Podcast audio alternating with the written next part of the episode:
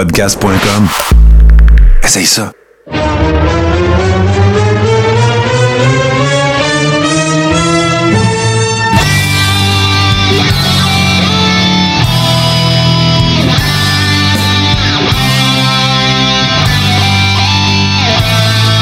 Le Carréron, saison 5, épisode 20. Petite euh, différence cette semaine. Normalement, nous sommes euh, évidemment sur Twitch à 20h, mais pour des raisons de continuum espace-temps, messieurs, euh, et c'est de ma faute à moi. Euh, on doit fonctionner euh, sur Facebook cette semaine. Mais c'est pas une mauvaise chose en soi parce que ça va nous permettre de faire découvrir ce qu'on fait les lundis à une autre euh, strate de, de gens qui s'intéressent peut-être à la lutte. Alors, euh, n'hésitez pas quand même à nous faire part de vos commentaires parce que oui, puisqu'on diffuse ça en première, euh, on va être en mesure de suivre, ben, peut-être moins dans le cas de JC parce que c'est un travailleur essentiel, mais euh, c'est sûr, on sera pas bien loin de nos selles. Fait que si vous avez des questions, des commentaires, ben, on va interagir quand même avec vous. Euh, puis commençons par vous saluer, messieurs. Je commence par JC parce que JC, on l'a- réveillé pour faire le, pour faire le show. Mais comment ça va, mon JC? Ah, ben écoute, ça va bien. Euh, L'air de rien, tu m'as pas réveillé, Martin. Ah, ok, Euh, ok, je de te le dire, là. Mais non, ça va bien, je suis en pleine forme. Je suis bien content de faire ça après-midi. Bon, parfait. Puis toi, mon beau Steve Sauvé, comment ça se passe? Euh, ça se passe bien. Euh, J'avais hâte de parler du corps euh, avec vous autres euh, aujourd'hui pour le Coréron parce que j'ai tellement été déçu du pay-per-view de la AEW dans fin de semaine Ben, que j'avais hâte de péter une coche. moi. Bon, ben écoute, il n'y a aucun problème. Puis d'ailleurs, euh, euh, ben, pour on brise le euh, moi j'ai vu Steve en fin de semaine, puis écoute, ça m'a pris euh, deux mains pour le retenir, de pas trop m'en parler. Garde ça pour le show, garde ça pour le show. Fait que euh, voilà, mais on va commencer, euh, tiens, commençons tout de suite euh, avec évidemment euh, euh, les actualités. Puis euh, je vais prendre cette responsabilité-là, messieurs, parce que euh, la semaine dernière, on était au lendemain des élections municipales et on avait tellement de sujets que nous avons euh, commis l'impair impardonnable de ne pas avoir félicité, bien sûr, Raymond Rougeau, euh, qui est maintenant le maire euh, de Rawdon. Et euh, il nous, en avait parlé d'ailleurs euh, lorsqu'on avait eu l'opportunité et l'honneur de le recevoir euh, dans le Coréron il y, a, il quelques mois de ça. Fait que félicitations, monsieur le maire Rougeau, et on espère que, tout se passera comme vous le méritez. Sinon, ben les gars, j'ai envie de commencer. On a plein d'affaires, c'est un peu ça le Coréron. Là, on fait du branche à branche pas mal, mais Bon, il est sorti différentes choses. Vous en savez peut-être plus que moi, parce que j'ai été pas mal occupé dans les derniers jours, mais là, tout indique deux choses. La première, c'est que euh, Wrestling Academy va fort visiblement être faite en collaboration avec euh, Devin Nicholson de Hannibal TV. Je ne sais pas Ben, si ça a été Hannibal, annoncé. euh, là. Oui, Hannibal l'a annoncé Bon, aujourd'hui. Puis la deuxième affaire, c'est que semblerait-il que le beef entre Jacques et Raymond et le beef entre Jacques et PCO serait réglé. Avez-vous entendu parler de ça? Moi, J'ai pas entendu parler euh, que Jacques puis euh, Raymond, là, la, la querelle familiale ou les divergences d'opinion ont Mhm. été réglées. Je savais pas non plus qu'avec euh, Pierre Carl, mais tu sais, avec Pierre Carl, je suis pas au courant de la nature de Non, moi la non plus. dispute, mais ce que je peux confirmer, c'est que ce n'est pas la première dispute.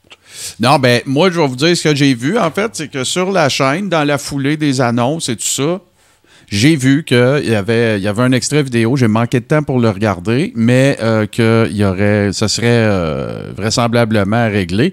Fait que, tu sais, mettons, toi, tu me dis, Steve, d'un bord, ben, euh, je savais pas qu'il y en avait une. Ben, tu sais, si le gars, il dit, j'en avais une, puis elle est réglée, ben, gars, c'était peut-être pas si dramatique que ça, là. C'est ça. Moi, j'avais ça, entendu mais- des affaires, là, qu'à l'effet que, tu sais, c'était tout, en tout respect, là, entre Jacques et Raymond, mais que, tu sais, il n'y avait pas vraiment de contact. Tu sais, je savais pas pourquoi. Puis, écoute, là, mes parents viennent tous et deux de grosses familles. Ça peut arriver un moment donné que tu es en froid avec quelqu'un, là, tu sais. Fait que, bon. Ben oui. Pas fait de grand cas clair. de ça, là. C'est toutes des Mais adultes. moi, Martin, il y a des choses que j'ai remarquées, par exemple, qui, qui me chicotent un peu dans le projet. Euh. On parle plus de lutte académie, mais bien de wrestling académie. Ouais. Donc, euh, on prend la direction du Canada anglais et non du Québec. Ouais. Ça, je trouve ça un petit peu fatigant. Ce que je sais, c'est euh, de sources euh, quasi sûres que PCO ne fera pas partie du projet. OK. De toute façon, avec Ben son non, mais là, horaire, il occupé. a, il là, n'a pas le temps de faire ça. Ouais, il n'y a pas besoin de gagner un contrat. Là. Il y en a. Là. C'est ça. Sais, non, mais je pense même pas qu'on voit PCO euh, à titre de prof, de consultant spécial ou quoi que ce soit. là. OK, OK. OK. Il n'y aura pas le temps de faire ça. Euh, Puis que ça soit diffusé uniquement sur Internet. Euh, puis je veux rien enlever à Hannibal TV parce que c'est vraiment divertissant. Puis c'est Mhm. le fun pour le fan de lutte d'aller là-dessus. Mais euh, hey, on vient de d'enlever des potentiels euh, partenaires financiers à- au projet là, parce que moi, si tu me dis Ben non, que sûr. tu veux, je sais pas, 25-30 000 piastres pour de, de m'accompagner pour backer ça puis que c'est disponible uniquement sur Internet, c'est clair que je dire non. Ben, écoute, c'est, ça, c'est bon, pour, pour- mettre mon chapeau de, gars qui fait des affaires un petit peu quand même sur le net, là. C'est sûr que là, c'est, toujours un pari, tu sais, je veux dire, c'est, tu sais, c'est, if you build it, they will come, ou ben non, le, le contraire, tu sais, c'est-à-dire que, tu sais, moi, moi, ce qui me fait triper, puis là, on changera pas de sujet, mais tu sais, moi, ce qui me fait triper dans la vie, c'est de me faire dire, euh, ben, c'est parce que c'est de même. Puis de le prouver le contraire. C'est sûr que là, regarde, euh, tu sais, je, compare pas les deux, mais tu sais, si t'avais dit la première fois à Joe Rogan que quand il a fait son premier podcast, c'était tout croche, puis que ses, ses chums fumaient du weed dans des bongs, puis des affaires de même, qu'à un moment donné, Spotify, il donnerait 100 millions pour transférer sur sa plateforme, ben tu sais, on aurait peut-être été en train de faire un podcast, nous autres, on aurait dit la même affaire. Ben là, il n'y aura pas des partners, parce que, fait que tu sais, ça, moi, je fais attention, OK? Ça, c'est, ben, je, te, donne pas, je dis pas que t'as tort, mais tu sais, mettons qu'ils partent ça, si, pas au Québec, mettons, parce que ça serait en anglais, quoique les fans de lutte, tu sais, ça parle anglais en général. Mais tu sais, imagine-toi qu'ils partent ça, puis que là, ils ont 100 000 views à chaque épisode. Ben, tu Ah, sais, ben oui. mais là, le comment. Fait que, tu sais, lui, il va avoir une job de représentation à faire, puis il va falloir qu'il convainque le monde de lui dire la même affaire ou quelque chose de similaire que ce que je viens de dire. Ouais, mais tu vas faire quoi si on, on a 100 000 views, puis blablabla, tu sais? Fait que ça va être un jeu d'équilibre entre combien je te charge, puis, euh, tu fais-tu le saut de la foi avec nous autres, là? Mais moi, moi, je moi, je trouve ça. Je trouve ça intéressant. Tu sais, c'est parce que là, il y a une réalité, là, aussi, là. Tu sais, c'est que, mettons ton objectif. Si tu fais de quoi en français, les Anglais le regarderont pas. Puis si tu fais de quoi en anglais, les Français vont le regarder. Fait que là, tu sais, à un moment donné, il y a l'aspect business de ça. Fait que, tu sais, moi, c'est sûr que je vais très curieusement regarder ça. Je vais, je vais d'un œil très curieux et tout ça. Puis je vais donner une vraie chance. C'est ce qu'on peut faire de mieux. Maintenant, tu sais, il y a eu des. On a parlé de plein d'affaires qui sont arrivées backstage, des histoires de visa que un tel va m'aider, le un tel dit non, non, je n'aiderai pas personne.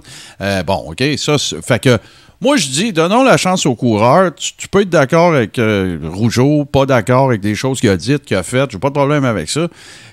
Moi, à la fin de la journée, ce qui me fait triper, c'est qu'il y ait plus de contenu de lutte. Puis ça, ben, ça en va en être. Puis au moins, au moins, on pourra dire que, tu sais, euh, euh, même si c'est pas au Québec, même si c'est en anglais, ben, tu sais, Hannibal TV, c'est un peu dans le cours, là. Tu sais, il y a bien des, il y a- des, collabos, des, des collaborateurs qui sont francophones dans la patente. Tu sais, fait que regarde, on donnons une vraie chance.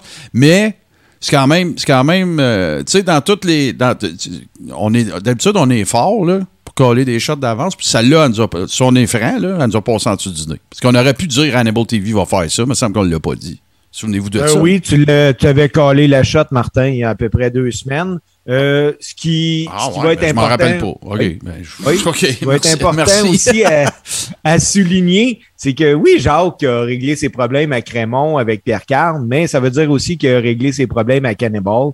Parce que Cannibal, euh, il y a trois ou quatre ans, il incarnait le prédateur sur la tournée des shows familiales, puis Mm. il servait de, de, de partenaire de ring à Cédric, puis il est parti en plein milieu de la tournée. Ah, ça, tu vois, je savais pas. Parce qu'il y a une des, une entrevues que j'ai trouvées les plus intéressantes qu'Hannibal a faites, c'est avec Jacques Rougeau. Ils sont chez Ménic, puis, tu sais, là, Jacques Rougeau raconte vraiment de, long en long et en large le fameux épisode avec Dynamite Kid. Tu sais, moi, je dirais que la très grande majorité des informations que j'ai récupérées là-dessus, c'est dans son témoignage à lui, en tout cas, ce- cette entrevue-là. Mais, euh, je garde, plus qu'il y a de lutte, plus les workers plus peuvent, travailler, plus qu'il y a de trucs à regarder, plus qu'il y a d'affaires pour nous autres à commenter. Fait que, tu sais, à la fin de la journée, c'est pas négatif. Maintenant, ben, qu'ils fassent une bonne job, puis on va dire qu'ils font une bonne job. Si c'est tout croche, on va dire que c'est tout croche. C'est pas plus dur que ça. Il y a pas, il y a pas, y y a there's no two ways about it. Fait que, euh, OK, cool. Puis là, ben écoute, euh, moi, je vous le dis tout de suite, je vous ferai pas croire que j'ai regardé euh, le pay-per-view de la AEW en fin de semaine. J'ai pas eu le temps. Sauf que j'ai lu à peu près tout ce que je pouvais aller de reviews là-dessus dans, dans les dirt sheets. J'ai aussi vu le review de Brian Zane sur Wrestling with Regret. Fait que j'ai une bonne idée de ce qui s'est passé. Mais puis toi, JC, as-tu eu la chance de regarder ça? En tout. Bon. En fait, j'ai travaillé, donc. euh, Bon, c'est ben, pas c'est mal ça. Tu étais occupé à faire des affaires pas mal plus importantes que nous autres, puis que la lutte. Fait que, Steve, euh, fais-nous part de que- comment t'as vécu ça, là. Parce que visiblement, Ben, t'as regardé ça, tout là. Oui, moi j'ai regardé, mais hey, les gars, j'ai pas regardé au complète, puis vous allez comprendre pourquoi j'ai pas regardé au complète. Euh, moi, là, j'ai toujours beaucoup d'attentes quand je regarde la AEW, puis c'est eux autres qui me les ont créés parce que on s'entend que le dernier gros show de la AEW que j'ai regardé, ben, t'as eu Adam Cole puis t'as eu Daniel Bryan qui sont arrivés. Donc, euh, c'est clair que, que je regarde ça ça commence euh, clin d'œil à Vince McMahon parce qu'il t'a eu de la pyro un peu partout qui a éclaté. C'était vraiment quelque chose. Puis il start le show avec euh, Darby Allen contre MGF. Fait que j'ai fait comme wow. Écoute, tu m'en mets déjà plein la vue.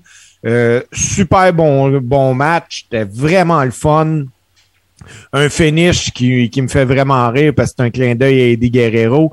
Quand euh, MGF prend un skateboard qui pitch à, Darby Allen, mais l'arbitre le voit, fait que enlève le skateboard, puis pendant ce temps-là, MGF il va avec sa triche, euh, en trichant, en le frappant avec une bague à diamant, puis paf, let's go. C'est bien joué, là. Mais les boys, tout est parfait jusqu'à temps qu'on arrive à un match de CM Punk. Là, là, ça ça m'a tellement fait décrocher que pendant le match, j'ai arrêté. Ben, ben, avant que tu continues, Steve, moi, je tiens à dire aussi, parce que dans les autres matchs que j'ai vus qui se déroulent avant celui-là, il y a eu FTR contre euh, les Lucha Brothers qui apparemment étaient majestueux. Là. Ça a l'air c'était Incroyable. incroyable. Euh, je, je rappelle-moi les autres, là, parce que c'était Miro contre. euh, On a eu, on a eu Miro contre Daniel, euh, Brian Danielson. ouais. Euh, qui- écoute, un- une shot de malade. Là, euh, Daniel Bryan qui fait un DDT euh, Ouais. sur Miro, mais depuis la troisième corde. Euh, il enchaîne ça avec la, la fameuse guillotine. Puis euh, Miro, euh, on n'en parle plus. Là. Euh, Ouais, ça il y a on l'air que eu c'était- super- Il y a eu bien des spots, euh, ça a l'air absolument euh, un fucking incroyable. là, dans, dans tous les Ouais, combats, en fait. D'ailleurs, moi, je, ben. je vais le regarder. C'est rare que je fais ça, là, mais d'habitude, je regarde les reviews, puis je dis, ah, OK, c'est cool, blablabla, puis tout. Mais celui-là, même si je sais, je vais, je vais, je vais le regarder, c'est sûr. Là, fait que, on ouais, s'excuse ben, si on vaut vous la dit. peine.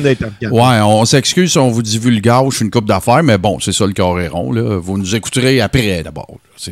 Arrêtez de nous regarder. eu- on a eu Super Click qui est Adam Cole, Matt, euh, puis puis, euh, dans le fond, c'est les Young Bucks contre Ouais. euh, Jungle Boy, Ouais. euh, Christian Cage, puis l'autre, il a vraiment un nom trop compliqué. Luchasaurus, je pense. Ouais, c'est ça, le Luchasaurus, c'est ça. C'est ça. Euh, Puis là, ça a l'air qu'il y avait encore des barbes là, mauves, là. C'est-tu vrai, ça? euh, Oui, mais il me semble qu'il y avait des barbes mauves, mais je suis pas ouais. sûr. Non, non, les Young Bucks, ça a l'air qu'il y avait des, des, Ah, des, des oui. barbes de couleur. En tout cas, là, c'est whatever. Oui, mais tu sais, c'est- les Young Bucks. Mais encore là, par exemple, ce combat-là où j'ai eu un petit peu de misère, c'est c'est tellement juste des spots, les Young Bucks, que Ouais, moi, j'ai de la sûr. misère à accrocher. Moi aussi, j'ai de la misère. Tu sais, par chance, après ça, t'étais- ils sont arrivés avec Cody puis Pac contre... euh, Il faut, faut que j'aille son nom. Black puis euh, Andrade El Idolo. C'est ça, c'est que moi, je, je me trompe tout le temps. là. Pour moi, c'est encore Alistair Black et Andrade. Là. Ouais, ouais, ouais. Euh, On t'aurait situé, je Ouais, pense. ouais, c'est ça. JC est là pour ça, tu vois. Lui, il nous ramène à l'ordre. C'est parfait, ça. C'était un match vraiment correct, puis ça m'a encore fait dire que Pac a tellement été mal utilisé à WWE. Ah, là. ben là, peut faire la Hey, liste, il est là. bon. Il Ouais, il est, tellement bon, ce gars-là. Là. C'est, c'est, c'est capoté. Ben, tu- Euh, ben, j'ai eu- Steve, Steve, je t'arrête. La I est venue à bout de scraper la possibilité d'une feud à long terme entre Pac ou euh, Neville puis Austin Harris. Là. Faut le faire. Là. Ouais.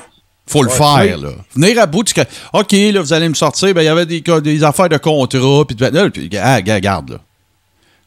Donne-y ce qu'il veut, Asti, c'est tout, là, tu sais, là, je veux dire, à moins qu'ils veulent le contrat d'Hogan, là, mais écoute, là, tu sais, oui, il y a eu un match à Mania, puis that's tu sais, aurais pu faire un slow burn avec ça, puis en faire 12 des combats entre ces deux gars-là, parce que c'est deux machines, là, tu sais, mais puis là, Austin Harris, il a plus le même âge non plus maintenant, mais tu sais, à l'époque, les deux gars étaient à leur pic, Austin Harris avait été champion à Ring of Honor, à, Impact, à... en tout c'était mon petit 25 cents, voilà. Puis le dernier match que j'ai écouté, mais, mais je connais les, les- les autres résultats, les boys. Là. Moi, c'est que j'ai arrêté à CM Punk contre Eddie Kingston. Puis je vous explique. Le match commence, euh, Eddie Kingston est en force et, et Punk se ramasse la face en sang. Puis là, je fais comme pourquoi? Pourquoi la face en sang? À moins que Punk job ce match-là ou quoi que ce soit, mais pas, pas en tout. Punk, il revient à un moment donné, puis on, non, on joue même plus sur le sang. Punk, il revient bien fort, il finit par remporter le match, mais il s'est fait huer, moi, je dirais, la moitié du match facile. Ah ouais, hein, à ce point-là. Oui, puis après le match, euh, Punk a essayé de tendre la main à Kingston. Le- Kingston ne l'a pas accepté, il est parti. Et Punk s'est en allé sous les hu- huées de la foule. Moi, je pense qu'on prépare un, Un heel turn? un, un heel turn de CM Punk. Mais je vais vous dire les mots. euh, je vais vous dire les. Excuse ici, ça va prendre 10 secondes. Je vais vous dire les mots que Steve m'a dit hier. Il m'a dit CM Punk il a blédé comme un esti de cochon. C'est ça qu'il m'a dit. Ben oui! il a blédé comme un hostie de cochon, mais je voulais pas dire ça, ma- que Martin, je me garde une réserve. Oui, oui. Mais moi, pas moi. dire. Il n'y en a pas de réserve. C'est no holds bar, no DQ, euh, euh, false count anywhere. Fait que, mais non, mais, Mais- je comprends ce que tu veux dire. C'était encore Ben un peu sur le choc de ça. Là. Ça faisait pas 24 heures que tu l'avais Ben, vu. c'est mais- juste que j'ai trouvé ça tellement inutile. Tu sais, moi, là, si tu veux faire de quoi de bon, blade-toi comme un cochon, j'ai pas de trouble avec ça, mais va pas prendre le match puis jouer là-dessus. Tu sais, moi, je m'attendais quasiment à, à un punk qui perd un peu com- comme euh, Brett puis Austin avait eu, que Austin a. Tu sais, ça, j'aurais aimé ça, voir ça, puis tu sais, t'aurais donné un, un shine incroyable à Eddie Kingston, mais non, pas, pas en tout. Funk, à un moment donné, euh, Punk, à un moment donné, il fait son GATS, puis ah ouais, let's go, euh, il a gagné. Ouais, ben, tu sais, non, mais est-ce que c'est possible, avec un peu de recul, Steve, est-ce que c'est possible que la raison qui, qui- qui- que ça s'est passé comme ça, puis là, écoute, ça peut avoir chiré, là, mais est-ce que c'est possible que ce soit parce qu'il voulait shiner un peu Kingston, puis c'est pour ça qu'il a blédé? Parce que depuis le début, on nous vend CM Punk comme un gars qui va être bon dans le locker, comme un gars qui va aider à mettre euh, les, les plus jeunes talents over, euh, tu sais, puis tout ça. C'est-tu ça? Puis là, ben, mais à moins, minuit moins 5. Ouais, là, je t'ai mis over, puis tout, mais, tu sais, parce qu'il y a des gens, il y a un paquet de matchs de lutte dont on peut parler, que c'est le perdant qui finit plus, plus over sa longue run. Est-ce que c'est Ben, ça qu'ils ont essayé de faire avec Eddie Kingston, mais là, CM Punk en a trop fait? Je sais pas, mais tu sais, Martin, euh, oui, t'as raison. Gars, euh, je vais te donner un exemple. Ric Flair a fait sa carrière au complète en mettant le monde over. Ouais, non, mais là, non, non, non, non, non, ouais, ouais, euh, Ça se compare même pas. compare pas mon Ric Flair à CM Punk. J'enlève rien à CM Punk, OK?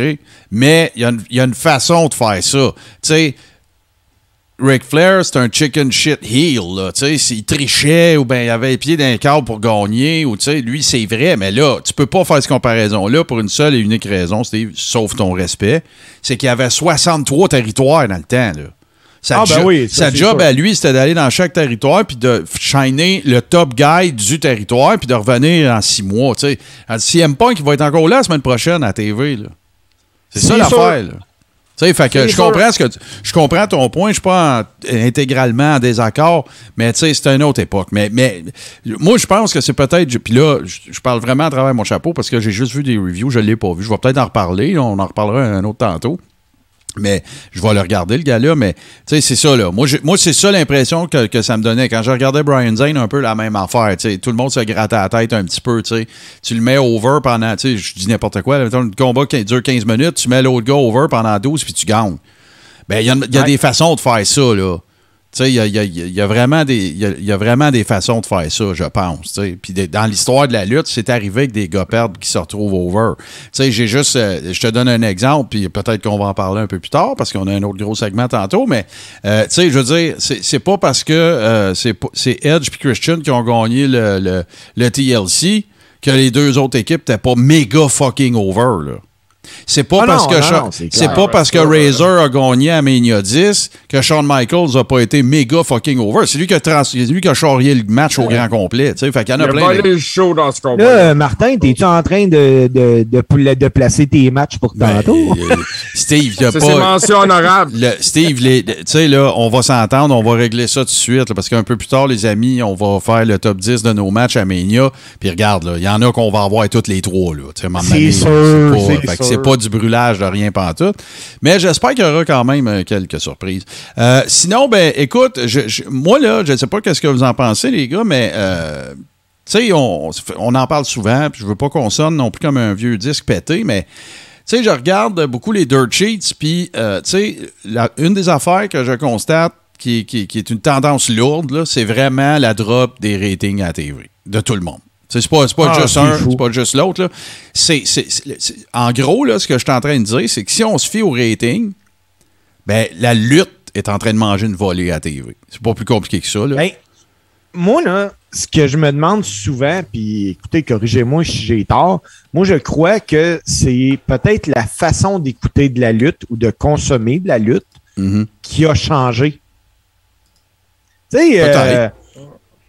Moi, sur YouTube, je peux aller, euh, je suis pe- persuadé que je suis capable de trouver le, pay-per-view ou le combat que j'ai envie de voir de Full Gear, puis euh, je vais l'écouter euh, quelques heures après, mais je compterai pas dedans les ratings. Ben, comme le gars qui l'enregistre sur son, sur son équipement, tu comprends-tu? Lui, il le regarde pas en direct, il l'enregistre sur son équipement, il s'est programmé, mais ça compte pas comme un rating. Moi, c'est vraiment ça la, la, la problématique en arrière de tout ça. Est-ce qu'il y a moins de monde qui écoute de la lutte? Je pense pas parce que il n'y a jamais eu autant de lutte. Donc, euh, ça devient compliqué à savoir, là, euh, tu sais, euh, y a-tu euh, 3 millions de personnes qui ont vraiment écouté euh, SmackDown cette semaine? Ou bien si on, on prend tous ceux qui l'ont écouté de façon différente, on arrive à un nombre X? Moi, là, tu sais qu'est-ce que je pense qui serait peut-être une, euh, une, une- alternative, peut-être à la. euh, Moi, là, on va tout de suite régler une affaire. Moi, Raw, 3 heures, c'est fini. C'est trop long.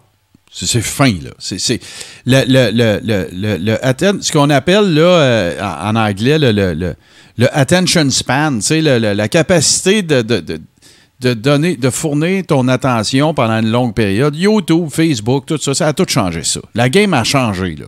On n'est plus en 1997, en plein milieu de la Attitude Era. On n'est plus, euh, on n'est plus, tu sais, on, on est à une, à une- dans une nouvelle époque de, de je pense qu'on est dans une nouvelle époque de la lutte. Ça veut pas, je suis pas en train de dire à I, euh, scrap tout, votant sur YouTube. Non, c'est pas ça. Je dis raccourci. Raccourci.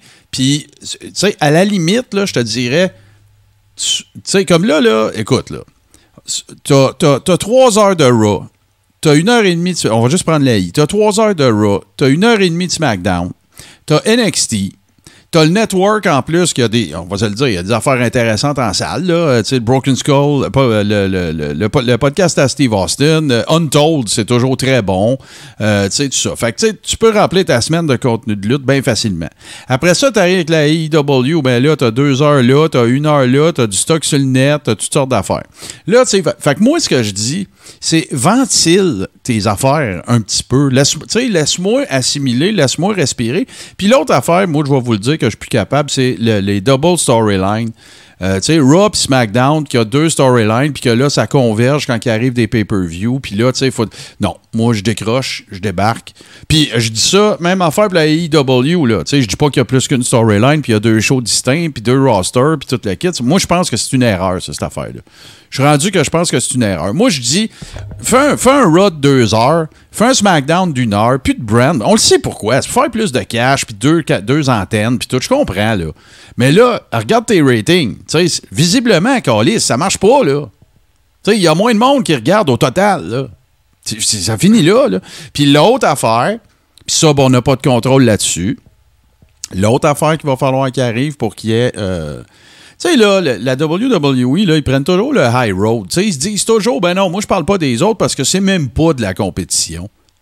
Ben moi, là, si j'étais Booker à, à AEW, là, ben j'ai collerais out. C'est ça que je ferais. J'en créerais une de la polémique, j'en créerais de la controverse pour que là, le monde veuille voir les deux shows pour voir, les deux, les deux feds pour voir qu'est-ce que l'une dit de l'autre. C'est ça, dans le fond, l'affaire. C'est ça qui a fait que les plus hauts ratings y a jamais eu, c'était pendant les Monday Night Wars. Mais là, c'est pas ça. On fait chacun une petite affaire sur notre barbe. Tu sais, là, Chris, la, la- la- guerre de la 117 en Abitibi, les Foreurs contre les Huskies de Rouen, euh, Montréal, Québec. euh, Tu sais, je veux dire, oblige-moi à syntoniser ton show. Tu sais, tu forces ma main, là. Mais là, moi, là, Ah, puis, euh, c'est The Young and the Restless. Oblige-moi à me positionner. Aussi. Oblige-moi à me positionner. Je vais en choisir un des deux. Ben ouais. Ça, ça va être mon préféré. Là. C'est c'est The Young and the Restless. Je peux manquer un mois de Raw, je, ré- je resyntonise, j'ai rien manqué. asti. Raw, là, dans le fond, là, tu tu sais quoi? C'est un show de recap. C'est un show de recap. Ils vont montrer. Je reviens avec mon A puis B contre C puis D. Une semaine, c'est A contre C. L'autre semaine, c'est B contre D. L'autre semaine, c'est A contre D. C'est toujours la même affaire. Puis entre chacun, ben là, ils nous expliquent pourquoi ils sont en crise un après l'autre. C'est un show de recap. Tu sais, puis, fait que moins de stock à TV, meilleur, plus punché, qui va m'emmener à commander ou m'abonner à ton network pour voir les pay-per-view. On revient en arrière un peu, là. Tu sais? On revient à Studio Wrestling. Ric Flair passe pendant trois semaines. Il y a un gala à quatrième. Si tu veux voir la fin de ce feud-là, ben viens au gala. That's it, là. Puis là, ben, à l'époque, chaque territoire collaborait ou collabore, un, un temps soit peu ensemble, parce que là, tu me l'enverras après, moi, te l'envoyer dans six mois, blablabla. Ben là, faites le contraire. C'est la guerre.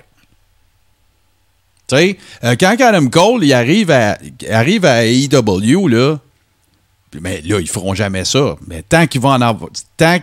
Si on peut continuer à créer des fédérations intéressantes, ben là, les gars vont tout le temps savoir qu'il y en avait de l'ouvrage. Qu'ils vont en avoir de l'ouvrage. Mais tu sais, Adam Cole qui arrive à, à AEW, là, ben dis que t'es écœuré de la I. Mais non, c'est pas ça. C'est toujours la même maudite affaire. Mais on est l'amour, puis hein, merci, puis blablabla. Là, les deux. Bryan qui est en train de les louanger. Ben oui. Ou ben t'aurais. euh, Tu sais, imagine-toi, là, si. Puis je dis pas que c'est pas arrivé. Si M Punk et Eddie Kingston, là, le lendemain de, de Full Gear, là, ça se tweet. Oh, je l'aime tellement, Eddie. Quel beau match il m'a donné. Puis blablabla. Tu sais, combien de fois qu'on a vu ça à I? On a vu ça plein de fois, là. Par contre, gros, moi, c'est ça que je ferais. J'en créerais de la controverse. Puis écoute, là, tu sais. Le segment de DX qui s'en va euh, invader euh, la WCW, c'est- des affaires de même qu'on se rappelle de cette époque-là. Puis là, ben, tu sais, à part de, comme tu as dit tantôt, euh, Steve, à part de se rappeler de spot, on se rappelle, il n'y a plus de moment. Tu sais, quand tu dis, là, si tu me demandes sur le fly, c'est quoi le dernier moment que je me rappelle de WrestleMania, vite, vite, là, c'est John Cena qui demande à une des Bellas de se marier avec. Tu sais, ça n'a pas d'allure, là. Sais, Ah, ben- moi, j'ai hâte qu'il y ait un, un nouveau compelling event dans le monde de la lutte. C'est ça que j'ai hâte. Puis c'est ça que c'est ça que les fans demandent. C'est ça que les fans ils veulent. Ou euh, un kid qui gagne une belt euh, par équipe avec Bra- Braun Strowman. C'est- des, c'est des stunts de même qu'on se rappelle. Puis les, le sti- des patentes à gosse à- à- dans- d'autres pays qui fit même pas avec les storylines du jour. Puis tu sais, c'est pas compliqué, me semble. C'est vraiment pas compliqué. Mais là, j'ai l'impression de regarder. euh, Disney d'un bord, puis euh, j'ai l'impression de regarder des comics. C'est DC d'un bord, puis Marvel de l'autre. Puis là, ben, tu vois, quand un CM Punk Blade, qui devrait être de quoi, de, de- tu sais, de, de- à l'époque, aurait été quelque chose de très significatif, parce que c'est dans un gros pay-per-view puis tout. Ben là, parce qu'on est édulcoré depuis des semaines et des mois, ben là, on trouve ça exagéré, tu sais. Tu comprends-tu? Moi, je trouve que c'est ça qui est, c'est ça qui est la, la- la- problématique. Ça enlève rien aux workers. Les workers, eux autres, ils se font bouquer puis ils font que, tu sais, ils se, font- ils se lancent dans les storylines qui se font donner. Ça, il n'y a pas de problème avec ça. Mais on est parti de la Leto d'Era à Disney. Moi, c'est une bonne, je vois ça. Ben, Mais tu sais, euh, en quelque Si part. on part là, de là, là, parce qu'on pourrait partir d'avant. en quelque part, les seuls à blâmer en arrière de ça, tu sais, même, même si on dit, ah, la WWE, la WWE a fait a jamais fait autant d'argent qu'ils en font Ben non, présentement. je là. le sais. Donc, tu sais, il faut qu'il aille avec ce que le commanditaire est prêt à voir. Sais-tu c'est qui les seuls qu'on a emblâmés? C'est C'est les nous autres. commanditaires? Non, c'est nous C'est les autres. fans. Ben, C'est nous, nous autres, parce que nous autres, on l'écoute. C'est ça. C'est les fans autres. qui achètent le matériel, qui achètent les marchandises, C'est qui, ça. vont- qui achètent les billets, qui font des shows. Ouais, Fait nous- tu sais, tant que tu vas y aller, puis que tu dis, ah, OK, ben, ils sont satisfaits de ça. Fait qu'à ce moment-là, on va continuer à nous en servir de là comme ça. Mais euh, c'est ça. Quand les salles se vident un peu, ben là, ils sentent la soupe chaude, ils abrassent un peu avant qu'elle colle. Ta bière à 18$ piastres au Centre Bell, là. Ben, arrête de la. Là, je sais pas, Steve, qu'est-ce que tu essaies de faire avec le choc de ta chaise? Ben, c'était parfait comme t'étais, là. OK, parfait. Euh, fait que, tu sais, on continue de boire la bière à 18$. piastres. Ben oui. Tant qu'on va en acheter, ils vont en vendre à 18 pièces. Mais qu'ils en, ils en vendent plus, ils vont dire, hey, peut-être trop cher. Ben, c'est ça, c'est ça. Là, euh, Steve, euh, on va faire de la production live. Touche plus à rien, OK? Parce que là, c'est parce que tu te places bien pour Zoom, mais t'es pas dans Zoom, là. T'es dans OBS. Fait que là, il faudrait que tu ramènes un peu la flappe de ton écran vers toi parce qu'on là, on te voit juste. Et voilà, parfait. Bouge plus. Touche plus à rien. Merci. Fait que. fait que c'est ça. Fait que là, là c'est pour ça que, euh, regarde, s'il si, se présente des, alternatives, euh, s'il se présente des alternatives comme euh, Hannibal TV qui essaye de faire quelque chose, ben, si, il faut qu'on le regarde. Faut qu'on lui donne une chance. Je te dis pas là, se forcer pour le regarder, mais il faut qu'on donne une vraie chance. Parce que justement, peut-être que dans un compte. Ben là, puis c'est pas un show de lutte, là, je comprends que c'est Wrestling Academy, c'est correct. Sauf que, tu sais, ben, je vais avoir de plus en plus tendance à regarder des alternatives puis des affaires un petit peu plus indie, moi, là. là. Parce que là, suis- je suis tanné du pastel, là. C'est que tu vas avoir tendance à regarder ce que tu as envie de regarder. Ouais, mais, mais tu- tu- le- OK, je te le concède. Mais moi, j'ai envie de regarder de la lutte. Ben oui. J'ai pas envie de regarder des, des levées de fonds puis des, des, des, des, annonces de, de compagnies de cellulaires avec Charlotte. Puis euh, c'est- pas ça qui m'intéresse, moi. Je comprends que. Ben, regardez, là, on revient, on en a parlé la semaine passée, on a parlé de Vince Russo. Vince Russo, il a compris qu'il y a une couche de la population, nous autres, on est là-dedans, les boys, là, que si c'est écrit wrestling, on va regarder. T'as juste, juste à écrire wrestling, on va regarder. Mais là, le problème, c'est qu'il y a de moins en moins. On est, on, on est de moins en moins nombreux. C'est ça le problème. Fait que là, ben, Hey. qu'est-ce que tu vas faire pour que. Puis je comprends, la- juste, regarde, la I, c'est jeunesse, euh, c'est clean, euh, tu sais, je veux dire, il n'y a plus de, tu sais, des histoires de, de, de, de, de pillow and panties match, puis d'affaires de main, il n'y en a plus. Correct, c'est, c'est là que tu as décidé d'aller, pas de problème. C'est clair que la IW, il essaye de pas aller là, tu sais, il essaye d'aller un petit peu plus badass, un petit peu plus, il y a du- sa blade à TV, des affaires comme ça. Mais les deux, ils agissent comme si l'un et l'autre n'existaient pas. Oui, mais moi, là, Martin, puis moi, j'ai toujours dit que depuis un bout, que ça, c'était le gros des problèmes, là.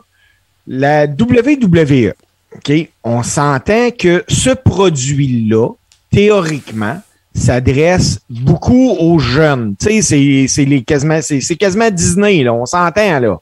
Ouais, Mais pourtant, là, le vrai consommateur jeune de Disney, là, à l'heure que ça joue, il est couché. Ah, je suis d'accord, mais c'est pas ça, Steve, c'est le network. Ben oui, mais Raw, là, tu l'écoutes pas sur le network. Non, mais tu peux l'écouter plus tard, puis tu peux regarder. Ah, ben oui. euh, tu sais, je veux dire, c'est que là, c'est comme trop, c'est comme passé. Moi, là, j'aimais ça. Là, dans le- là c'est moi, là. Je veux dire, je veux pas dire, si vous pensez pas comme moi, vous êtes dans le champ, c'est pas ça que je dis. Moi, ce que j'aimais, c'était, il y avait, j'avais deux shows à écouter, moi, par semaine dans la vie. J'avais Nitro, puis j'avais Raw. Bon, je comprends, la société a évolué, il y a plein d'affaires qui se faisaient dans ce temps-là qui peuvent plus se faire à cause de plein de raisons, la rectitude politique, name it, whatever. Sauf qu'il y avait un dénominateur commun, par exemple, qui a toujours été là. C'est la rivalité entre les deux affaires que parce que si tu écris wrestling, je vais les regarder, qu'il n'y a plus. C'est juste ça que je dis. Puis, l'autre affaire, c'est qu'on était à une autre époque. Oubliez pas là, que dans la détour d'Era, là, on n'est pas à l'ère de l'Internet. Oublie pas ça, là.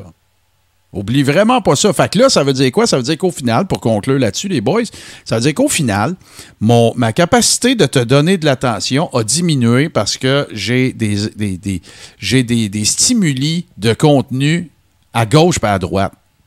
Fait que arrête de te péter la tête sur le mur. Change de tête ou change de mur. Tu comprends? Parce que là, m'en faire comme avant, puis ça va revenir comme avant? Non. La définition de la folie, selon Albert Einstein, c'est de faire les choses de la même façon et s'attendre à un résultat différent. Fait différent. Puis je dis ça à la AEW aussi, là. Tu sais, c'est- cool, c'est correct. Moi, je, le, le style de wrestling, mais en ce moment, je préfère la AEW. Je pensais jamais dire ça, mais j'ai les yeux plus rivés sur un match quand je regarde la AEW. Je gosse moins après mon sel que quand je regarde la I. Parce qu'à I, j'ai l'impression de regarder la même affaire depuis tout le temps. Puis moi, ce que j'aime. C'est comme écouter un album de. Chicone. On dirait que c'est la même tune pendant une heure.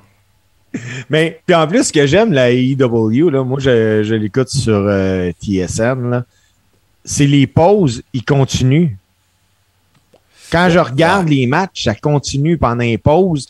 euh, puis j'ai accès à, à ça. Ça, je trouve ça vraiment le Ouais, fun. ça, c'est pas Je rêve C'est pas pire. C'est bon, ça. Je, je suis d'accord. Oui, oui, vraiment, parce que quand j'écoute la E, ce qui va arriver, c'est que ben c'est super simple. Habituellement, ils vont en pause, puis ils profitent de la pause pour que le, le, le heel il revienne en force. Fait que quand ils reviennent de la pause, oh, hey, là, ils te montrent deux, trois recaps parce que le heel est revenu, puis Ah. euh, c'est tout le temps la même affaire. Là. Bon, ben, en tout cas, euh, si vous avez des commentaires par rapport à ça, euh, ben évidemment, là, vous en faites peut-être pendant qu'on est live, mais ce que je veux dire, c'est- si vous voulez euh, qu'on élabore là-dessus, ou faites-nous part de vos, de vos opinions par rapport à ça, parce qu'on a vraiment des, des fans euh, qui sont de toutes les de tous les âges, de tous les sexes, euh, de, qui, ont, qui, ont, qui ont connu les différentes euh, époques, les différentes ères.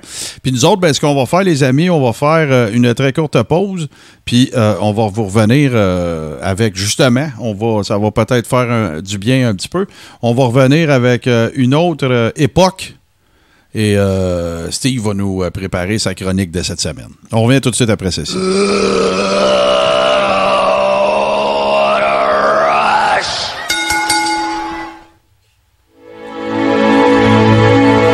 Alors bonjour, ici Hubert Reeves, grand amateur de l'espace de 70% sur les ondes de radio H2O et de l'univers.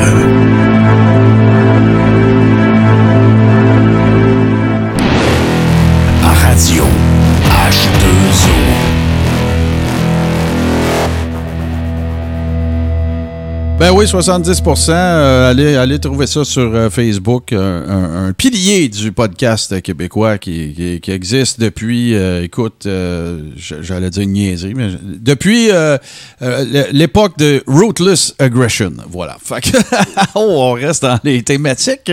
Puis là, ben, mon cher Steve, tu nous as préparé une chronique cette semaine et dans le teaser de l'épisode, ben, peut-être qu'il y a des gens qui n'auront pas fait la, connexion. Moi, je me rappelais pas que je me rappelais de ça, mais quand tu- on en a parlé en micro, j'ai fait oui, oui, oui, c'est vrai, j'ai déjà vu ça passer. Mais je te cède euh, le micro, mon cher. Et de, de qui vas-tu nous parler cette semaine? Ben les gars, moi cette semaine, je vais vous parler simplement du premier champion poids lourd de la québécois de la WWF ou bien WWE maintenant là. Parce que ce qui est drôle, c'est que quand on demande aux gens de nous nommer, même je pas quand je l'ai fait, euh, Martin, tu m'as dit c'est qui? Ou bien là, je pourrais le nommer à JC, euh, le premier champion québécois de la WWE ou WWF, c'est qui? Et non, ce n'est pas Kevin Owen. Les boys, le 1er décembre 1973 à Philadelphie, le champion de la WWF, Pedro Morales, a perdu son titre face au Québécois George Stipich. Ce nom-là dit rien à personne. Mais si je vous dis que Pedro Morales a perdu son titre face à Stan The Stasiak, là, ça vous dit sûrement quelque chose. Stasiak qui a, remporté la ceinture de façon étonnante parce que la direction de la WWF avait peur qu'il y ait un émeute si Morales allait perdre. Donc, ils ont, opté, pour quelque chose qui laissait partir les fans de l'aréna heureux puis sans danger d'émeute. Morales, il a exécuté le full Nelson, puis Stasiak il a réussi à aller dans le coin. Il s'est poussé sur le dos. L'arbitre a compté trois. Tout le monde était content. Puis l'annonceur a même annoncé la victoire de Morales.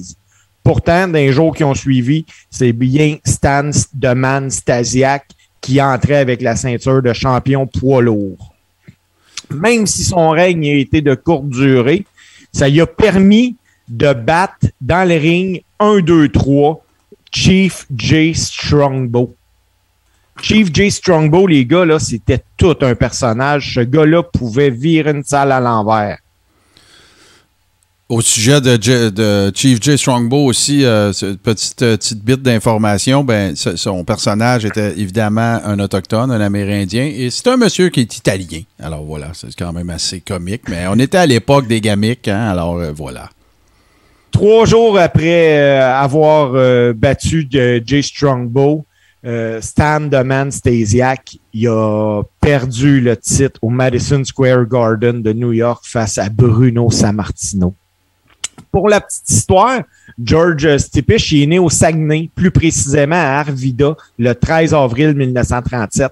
À ses débuts en lutte professionnelle, il portait même le nom de l'assassin d'Arvida ce gars-là est un passionné de lutte, mais il allait voir la lutte euh, pas nécessairement pour les bonnes raisons, puis je vous explique. Lui, avec sa, sa gang de chums à Chicoutimi, il allait là pour frapper les lutteurs quand ils faisaient leur entrée dans le ring. puis d'ailleurs, dans le livre Pain and Passion du lutteur Don Leo Jonathan, il parle d'un événement à Chicoutimi parce que euh, Jonathan il explique qu'un soir, en s'avançant sur le ring, il repère la gang à Stipiche, puis il voit que Stipiche s'en vient, là. Il réussit à esquiver le coup, puis il a donné un uppercut aux jeunes, puis il a mis Stipish KO. Hmm. C'est peut-être pour ces raisons-là que Stipish a arrêté euh, avec ses chums d'aller à la lutte, puis il a décidé de jouer au hockey. Mais dans l'Association d'hockey amateur de Québec, ça n'avait aucun sens parce que Stipish, il y avait plus de minutes de punition que l'ensemble de tous les joueurs de l'association réunis.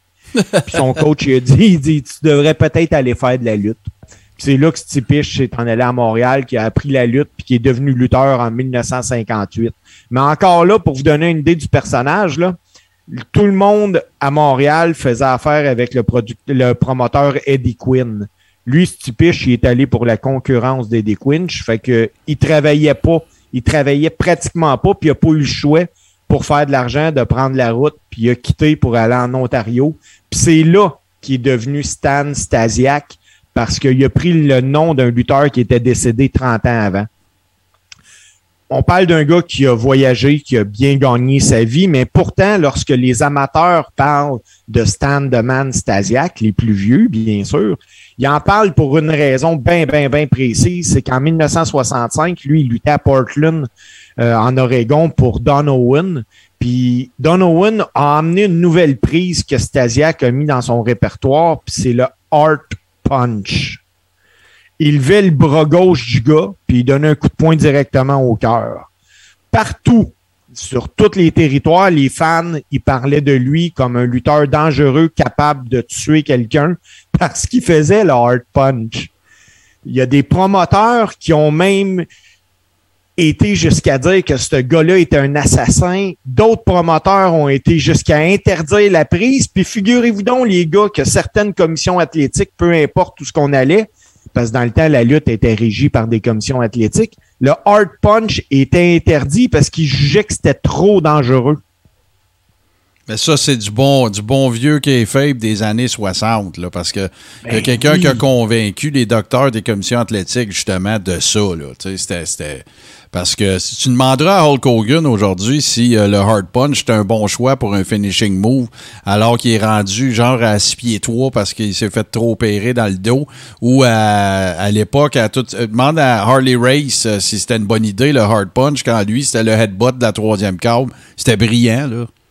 Ben c'est un finisher que même- tu te blesses jamais. Là? Tu peux pas te blesser en donnant ça là, ou en le recevant. Puis même que les gars qui le prenaient aimaient ça parce Ben que, oui. écoute, tu tombes puis c'est super soft.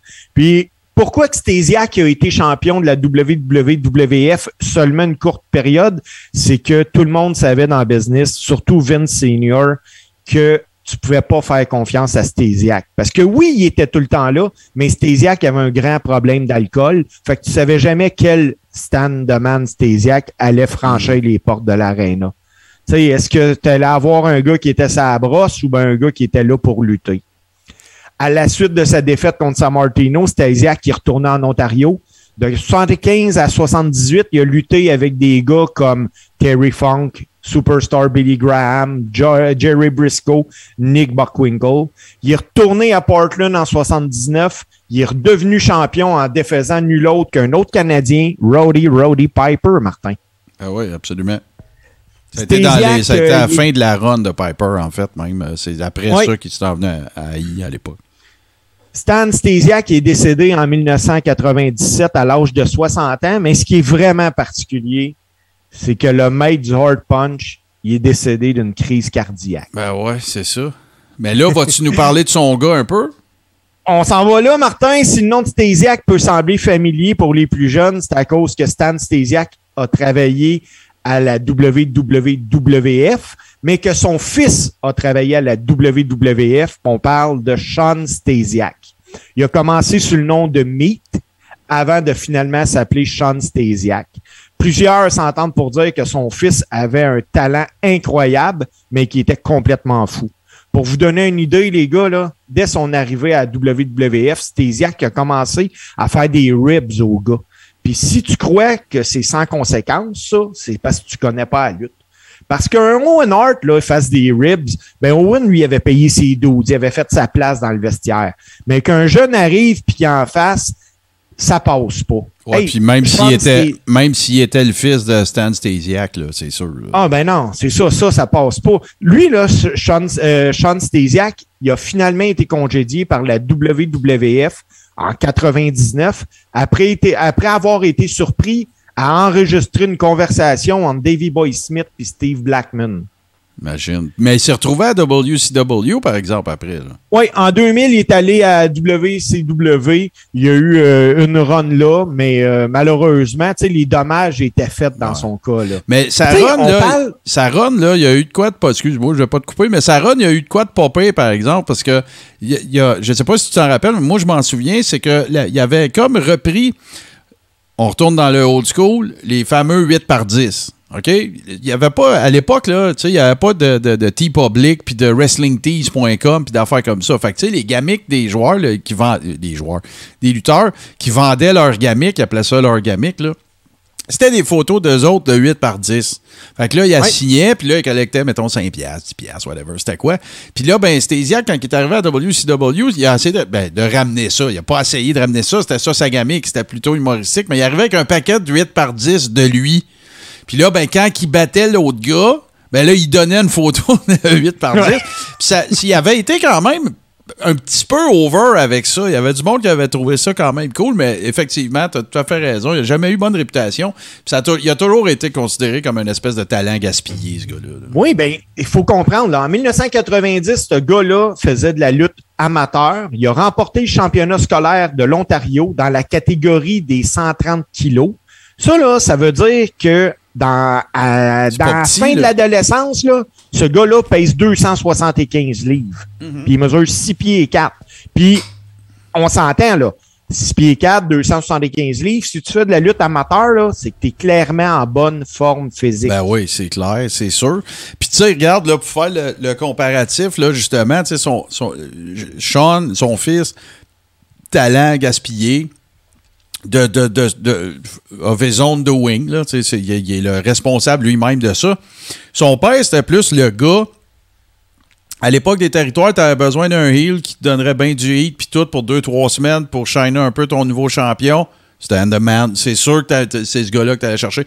Un genre de, tu sais, dans la même veine là, que, justement, euh, euh, Stan, euh, pas Stan, mais Don Leo Jonathan, Killer Kowalski.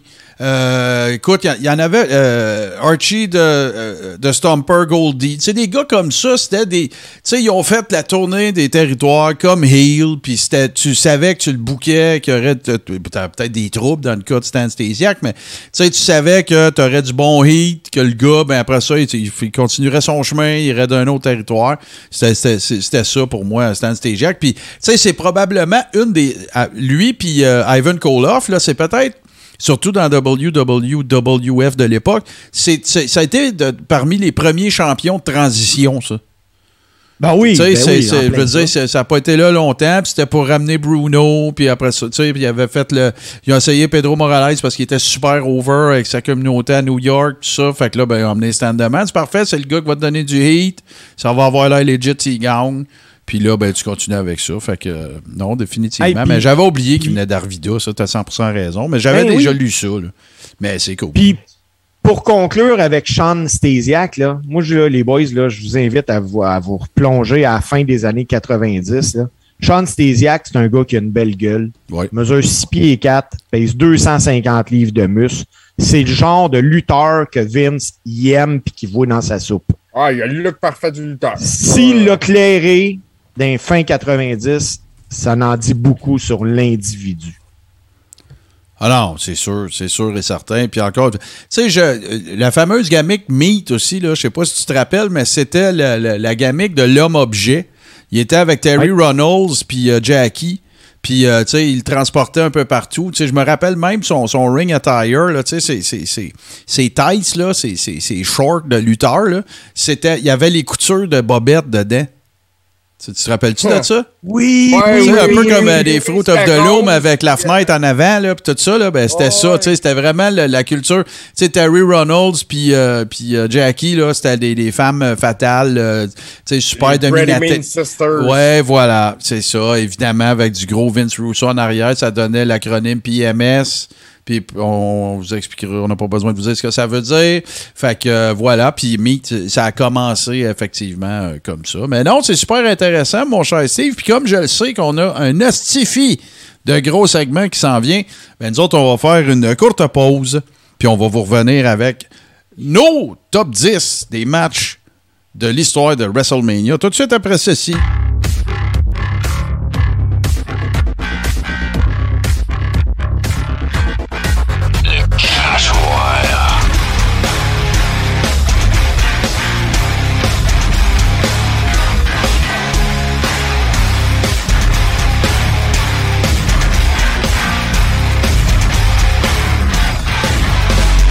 C'est des mots qui servent à censurer l'interlocuteur, puis à, à, à, à y mettre une étiquette, puis que, que ce soit la bonne étiquette ou non, ça n'a pas d'importance. Une fois qu'elle est là, tu deviens cette étiquette-là. Tu tu peux plus t'en débarrasser. Tu sais, si tu critiques euh, l'islam, quelqu'un a juste besoin de dire que tu es un islamophobe.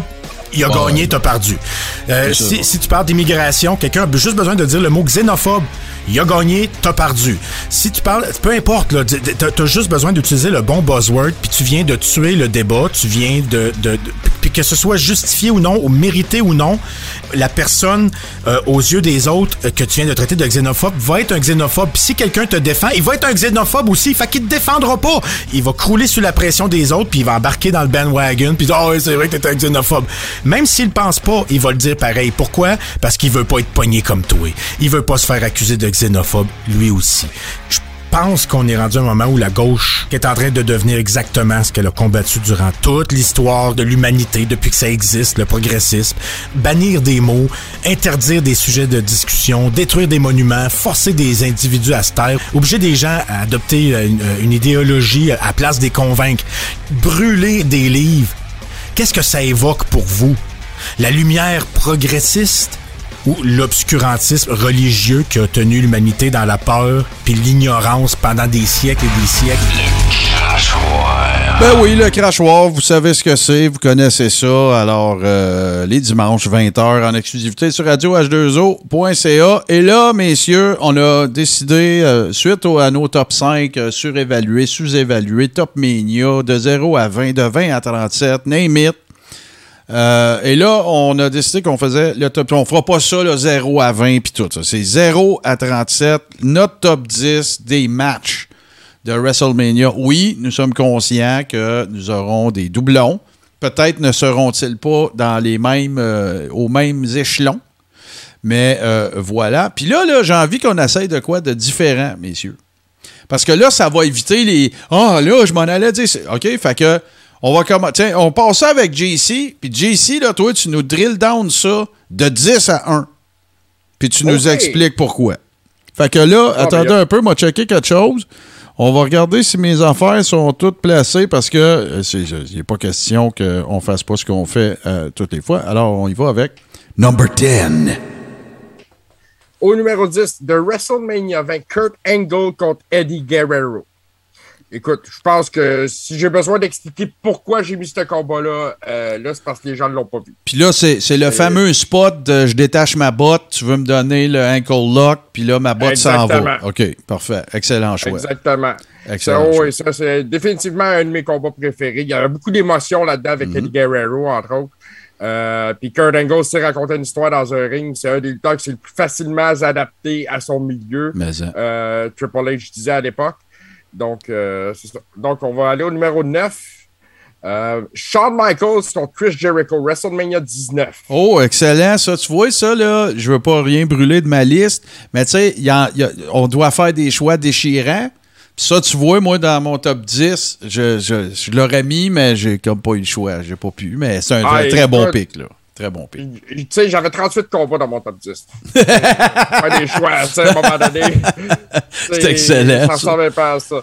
Et, euh, bon, euh, après ça, WrestleMania 24, Shawn Michaels contre Ric Flair. Écoute, on peut tellement pas passer à côté de du combat Ben de, non, de ben Ric non. Flair de WrestleMania 24. Ben non. Euh, tu parlais d'un WrestleMania moment, ça, c'était un WrestleMania Ben oui. moment. I'm sorry, I love you, Sweet Chin Music. C'est ça. C'est un, un, un, un- excellent choix. Puis, écoute, là, tu sais, on va prendre deux secondes, là, par exemple. Puis là, c'est ta liste. Fait que c'est à toi, je vais demander ça, JC, mais Ouais. euh, tu sais, là, on le sait tout pourquoi, puis on sait tout que, tu sais, Ric Flair, c'est un player, puis il a été pourri avec son argent, puis euh, écoute, il, il aimait ça prendre un coup, puis on sait, on les sait toutes les histoires, là.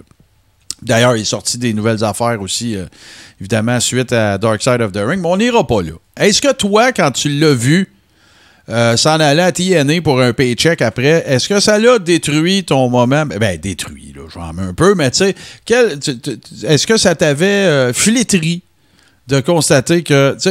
ça t'a-tu fait de quoi que ça soit pas la dernière fois qu'on voit Ric Flair dans un ring dans ce match-là? Ben, en bout de ligne, on s'est demandé pareil, bon, euh, la grosse cérémonie du Raw du lendemain, puis toute la patente, le gros setup qu'ils ont fait autour de ça pour finalement, bah, je vais revenir.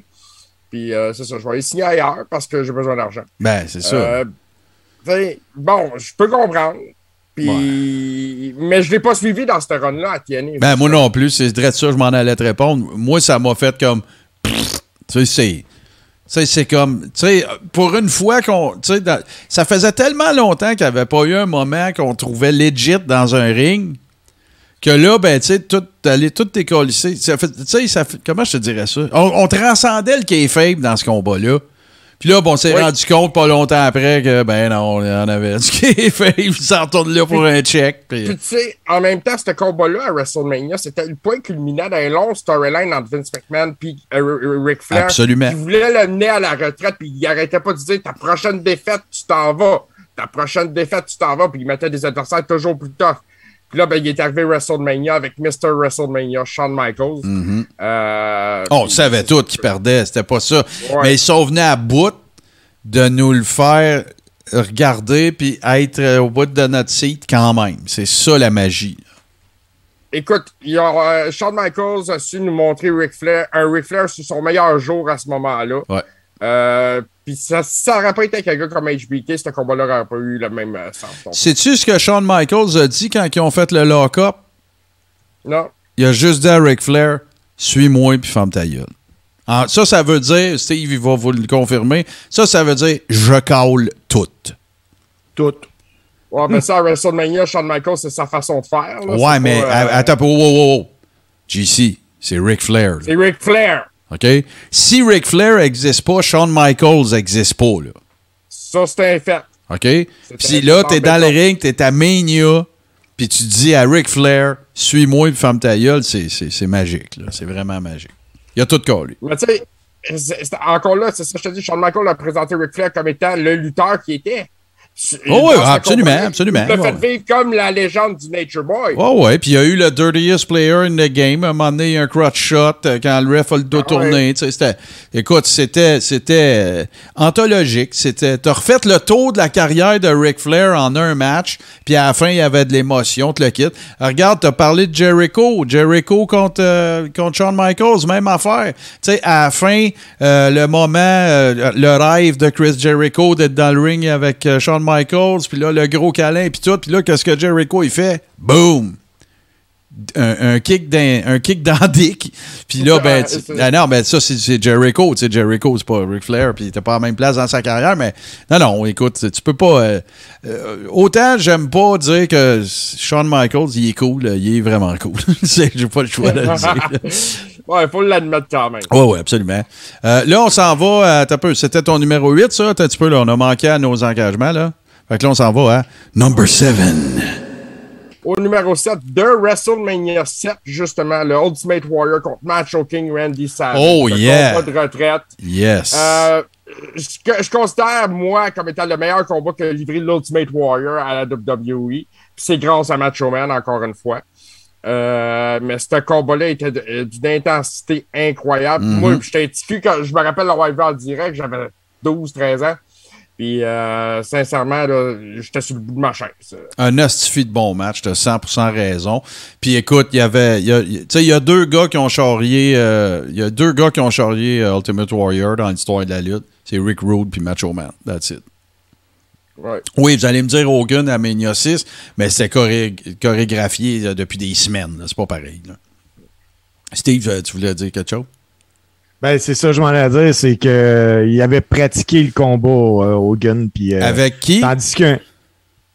Avec Pat Patterson. Yes. Pat Patterson. tandis qu'un Rick Rude, lui, euh, il pouvait Ben oui. Bien faire paraître Warrior, puis Warrior pouvait pas jouer trop à ça avec Rick Rude. Non, non, non, ben non, ben non. Tu sais, c'était- tu sais, Macho Man, c'est parce que c'était- son statut quand même, là, tu sais, qui- puis, tu sais, tous les workers savaient qu'il y aurait un bon combat avec Macho Man. Rick Rude, ben, si tu faisais ton smart, tu sais, c'est tout, là. All right, on continue ça, mon JC. Number 6. Euh, au numéro 6, euh, WrestleMania 21, Shawn Michaels contre Kurt Angle. Encore une fois, Shawn Michaels revient, puis il va revenir, je suis sûr, dans vos listes à vous autres aussi. Peut-être. Je regarde Steve, puis j'en suis assez convaincu, là, tu sais. Euh, mais c'est ça. Shawn Michaels contre Kurt Angle, c'est un combat qui était calé d'avance pour voler le show. Ah ouais, c'est sûr. Écoute, puis encore une fois, ben c'est ça. C'est deux gars qui ont, qui ont réussi à nous montrer qu'il y avait une chimie incroyable ce soir-là pour, pour créer un moment magique. Euh, dans la victoire euh, de Kurt Angle par soumission sur Shawn Michaels, euh, moi, j'aime beaucoup voir Shawn perdre par soumission. Ok, c'est pas parce que Ok. j'aime pas Shawn Michaels, mais je trouve que la façon qu'il fait, tu sais, il, il se combat tellement, puis il se débat tellement, puis en bout de ligne, tu sais, il est déchiré là-dedans. Ouais, c'est parce que c'est un bon seller, c'est ça aussi. C'est pas C'est juste ça, un c'est bon. sa euh, façon de le faire. C'est pas juste parce qu'il perd par soumission, c'est sa façon de le faire. C'est ça, c'est de la- c'est parce qu'il le vend. tu sais, C'est le meilleur pour le vendre. C'est clair, là. T'as bien raison. Euh, on s'en va au number 5. Euh, WrestleMania 13, le Double Turn, Bret Hart contre Stone Cold, Steve Austin. Rien de plus à dire là-dessus. Ben, euh, L'histoire euh, elle parle d'elle-même. Le, le, le, le, le plus grand double turn de l'histoire de la lutte. Point final à la ligne. Arrêtez tout ça là. Fini final. La shot de Steve Austin, le sang qui coule dans la face. Il y en a ses dents, c'est ce garde là. Oh, la ouais. photo a fait le tour du monde. Puis tu sais, oui, Stone Cold, c'était parfait, c'était super le fun, mais regarde, c'est pas compliqué. Là. Bret Hart a mis Stone Cold over. Fin. Il n'y a pas d'autre manière de dire Euh, ça. C'était ça le but. On continue. Number 4. Au numéro 4 de WrestleMania 21, Chris Jericho contre Chris Benoit, contre Edge, contre Christian, contre Kane, contre Shelton Benjamin, le tout premier Money in the Bank. Ouais, ça, ça n'avait été tout un. Ça, c'était complètement cinglé. Je voulais mettre un ladder match dans ma liste. Il y en a beaucoup à WrestleMania qui ont été bons. Euh, il y a eu les, les TLC, il y a eu Sean contre Razor. Puis là, je me suis attardé au premier Money in the Bank, puis je l'ai, revu récemment. Puis il mérite sa place là. Ouais, ouais, absolument. Moi, je suis, euh, je, suis très d'accord. Puis, euh, tu, vas voir qu'on on a, on a des points communs, moi, puis je continue. C'est JC et son top 10 Mania. Number 3. Au numéro 3, écoute, c'était un combat qui était assez. Il n'y a pas grand monde qui en parle de ça. C'était WrestleMania 2000, donc WrestleMania 16. C'était un triple threat, 2 de 3 pour deux ceintures. La ceinture européenne et la ceinture intercontinentale entre Kurt Angle, Chris Benoit et Chris Jericho. Ouais, non, ça, c'est t'as 100% raison. Puis, je te dirais même pire que ça. Il n'y a pas grand monde qui parle de Mania 2000 points. Puis sais-tu En pourquoi? Sais-tu pourquoi? Parce qu'ils ont fait un. Moi, je considère qu'au niveau marketing, la I, ils ont fait un hostie de gaffe avec ça, d'être allé l'appeler WrestleMania 2000. Parce qu'on aime ça, avoir WrestleMania puis le numéro. On se rappelle plus, on se rappelle plus du numéro du Mania que de l'année. Tu sais, moi, là, je vais te. si je te demande WrestleMania 13, c'est en quelle année? Faut que tu calcules parce que tu sais que le 1 est en 85 C'est ça. faut que tu fasses 85 plus 13, sinon tu y arriveras pas. Fait que ça, ça a été une grosse erreur, puis c'est vrai, tu as raison, ce match-là. ça- Rappelle-moi, euh, c'était qui qui avait gagné? Ben, euh, dans les faits, Kurt Angle est est rentré avec les deux titres. il est parti ça- avec aucun parce que ça. Benoit en avait pris un, puis Jericho avait pris l'autre à ce moment-là. Bon, tu sais, puis comment, comment faire un triple threat? Ça, je, je me rappelais pas qui, qui avait quoi, là, mais moi, ce que je me souviens de ce combat-là, c'est comment faire un triple threat avec Angle qui rentre avec deux ceintures, qui épaille les deux, puis qui chaîne pas moins. Ah, il était over pareil parce qu'écoute, il venait d'arriver avec la compagnie Angle. ça. Ça faisait quelques mois qu'il était là. là. Tu sais, fait que toi, tu vas aller dire. mois, il avait gagné tout ça. Ouais, ouais, tu vas aller dire, euh, hey, j'avais deux belts, mais il y a eu un triple threat, je les ai perdus dans un 2 de 3. Ah oui, contre qui ça? Jericho puis Chris Benoit. Ah, OK. Ça, il n'y a pas personne, il y a pas personne qui va dire, euh, ouais, t'es donc bien, t'es, t'es bien weak. Non, non, il n'y a pas personne qui va dire ça. Hey, on s'approche du top, les boys. Number two. Au numéro 2, euh, Bret Hart contre Shawn Michaels, le Iron Man match de WrestleMania 12. Ça, encore une fois, c'est très, très dur de ne pas euh, passer à côté. Euh, je pense que l'histoire du combat, puis la légende qui vient avec, avec le Screwjob qui a suivi plusieurs années plus tard. Ouais, évidemment. Ben, Le écoute, rend le combat encore plus mythique à WrestleMania 12. je sais pas si vous en rendez compte, les gars, mais on est dans l'épisode 20. On est le 15 novembre, puis on n'a pas parlé du Screwjob. Ben là, moi, je viens de le Tu faire. dire que c'est Screwjob? Non. Qui n'a pas été dit? Euh, non. Euh, et maintenant, on arrive au euh, top de la montagne de GC. Number one. Hey, ça, ça a été difficile. Puis finalement, j'ai choisi Undertaker contre Shawn Michaels à WrestleMania 26. Le En dernier 26, combat. hein? OK. C'est Ouais. important. Les mots sont importants. 26, parfait. Donc, c'est le deuxième. C'est la, la culmination de ça. là. C'est ça.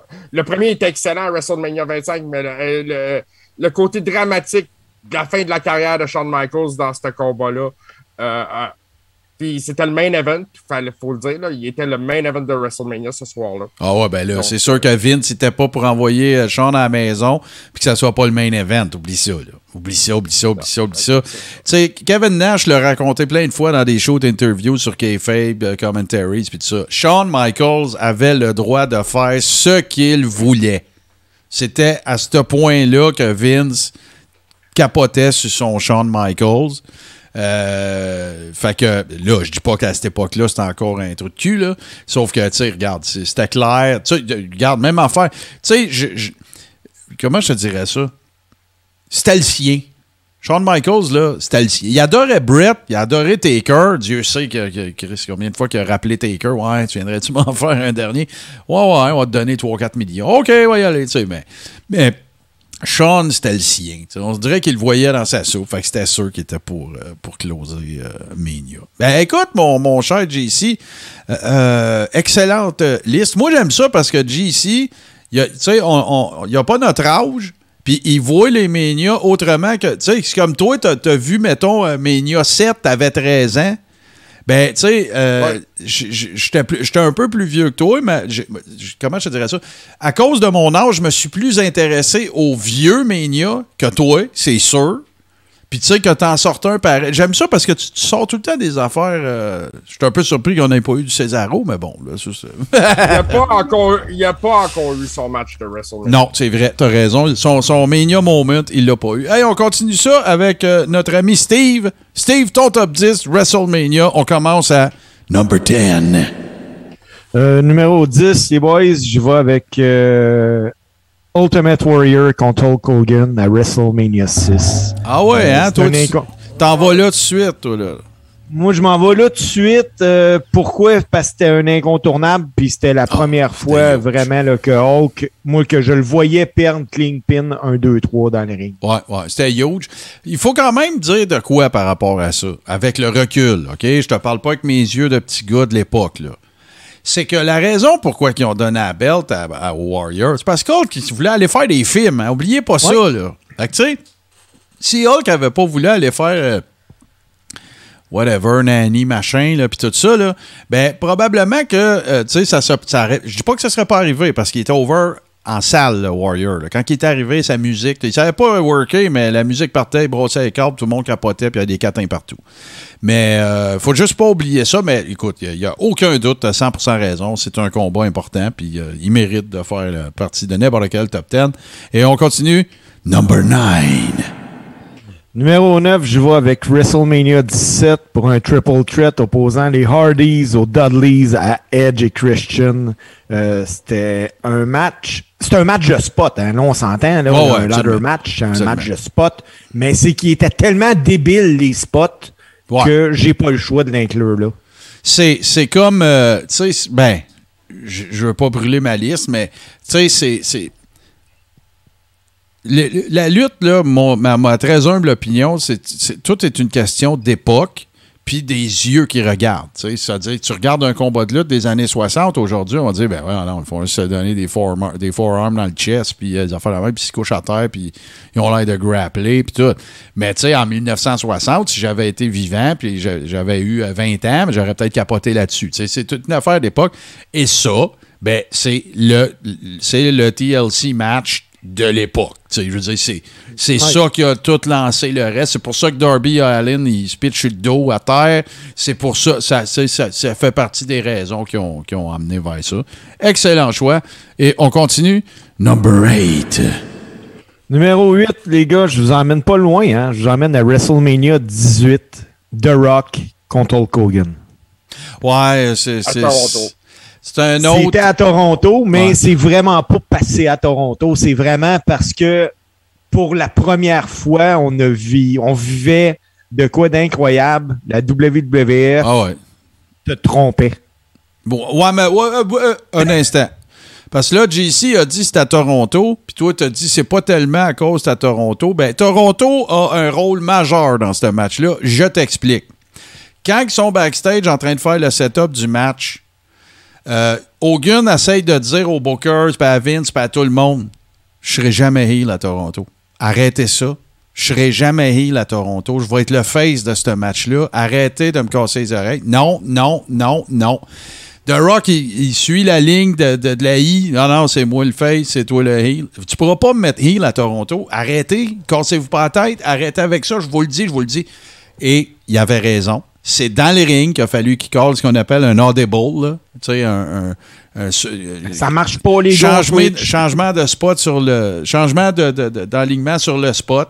Puis là, ben, il a fallu que le ref, dans son oreillette, se fasse dire OK, on, va, on switch. Puis tout, puis là, ils les ont dit. Puis là, ben, tout, tout s'est passé dans le ring. Fait que, tu sais, de dire que Toronto n'a pas eu de. c'est majeur que dans, dans l'importance de comment ce match-là s'est déroulé. Et pense-y comme il faut. Ça, si, si il garde Hogan heel puis Rock en face, c'est une pleure de banane, ce combat-là. Parce qu'il aurait été Ah, ben contre la crowd. Parce que la crowd, il, il, il cheerait pour Hogan. Il n'y avait rien à faire. Là. C'est- Toronto, c'est Hogan Country.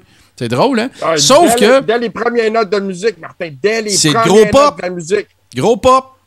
Mais c'est drôle que tu dises ça parce que quand euh, c'était très mitigé quand c'était Warrior Hogan à Toronto. Oui. Les deux ont un gros pop. Sauf que l'autre affaire qu'il faut dire qui est important du combat numéro 6, si on met tout ça en perspective, là, Hogan de 12 ans plus tard à Toronto, c'est que Mania, pour un main event, c'est la première fois que tu avais face contre face. Ça s'était jamais fait. Aussi. Avec Ouais, mais- deux titres. On avait euh, ouais. aussi. On avait aussi 12 ans qui séparaient. Là, t'avais le monde qui était là, qui rendait hommage aussi à Hogan. Ben oui, c'est sûr, c'était ça. Sauf que, tu sais, fait que ce qui a passé pour être vraiment prétentieux de Hogan backstage, c'est avéré vrai.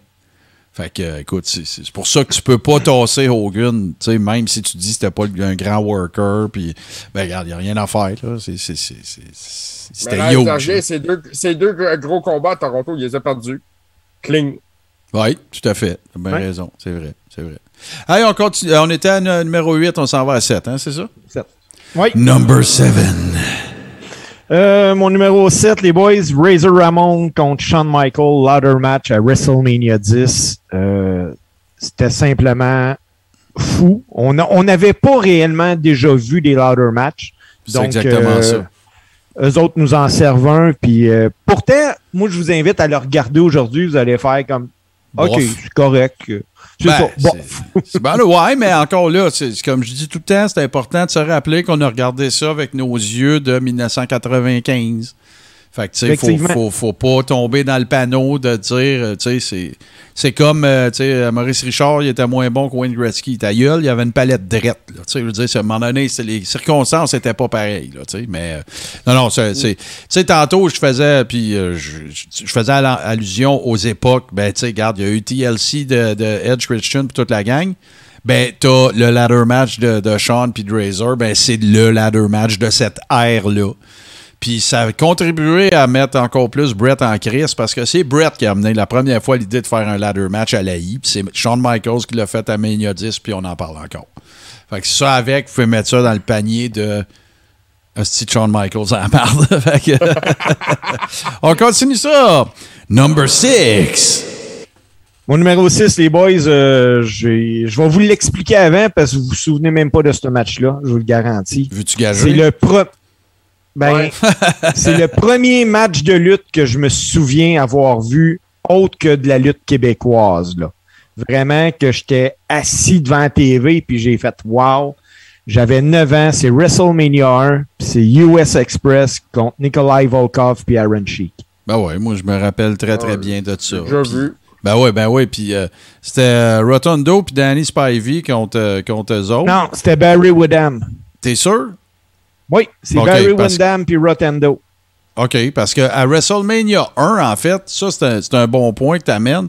C'est que si tu penses à autre chose que le main event de WrestleMania 1, là, c'est un house show. Ah ben oui. Vraiment, là, c'est un house show. Hey, Il y avait des jobbers. Ah ouais, c'est ça. T'avais euh, euh, R.J. Jones, je me souviens plus trop de son prénom, euh, tu sais, contre Jake. euh, c'était-tu à- Non, ça, c'était à deux. Mais à un, écoute, il y avait des... Ben écoute, écoute-moi bien, t'avais Playboy Body Rose avec les bottes d'un autre gars, tu sais. Qui s'appelait... tu sais, je veux dire, c'était un house show, là, avec Hogan, Mr. T, puis la bastringue à la fin, la titre, là. Mais non, non, c'est un, excellent, un excellent choix. Et là, ben, on arrive à mi-chemin. Number five. Numéro 5, on en parle souvent de ce match-là, les boys. C'est WrestleMania 10, Bret Hart contre Owen Hart. Le Ah. meilleur premier match de l'histoire de WrestleMania. Meilleur opener, ils le battront jamais. Tout était là. Tout était là. Tout était là. Tout, tout, tout. Euh, les gars sont pas cassés à la gueule comme des malades dans le ring. Ils ont juste rendu un produit parfait. Ouais, absolument. C'est euh, le meilleur, mais un des meilleurs. Un des meilleurs mélanges de lutte technique et storytelling slash artistique que moi j'ai j'ai vu. Il n'y a, y a- y a rien de pas correct. T'as beau chercher un, un- un- un micro-botch, il n'y en a pas. Euh, c'est vraiment du grand art de, de, de- de sports entertainment. Là.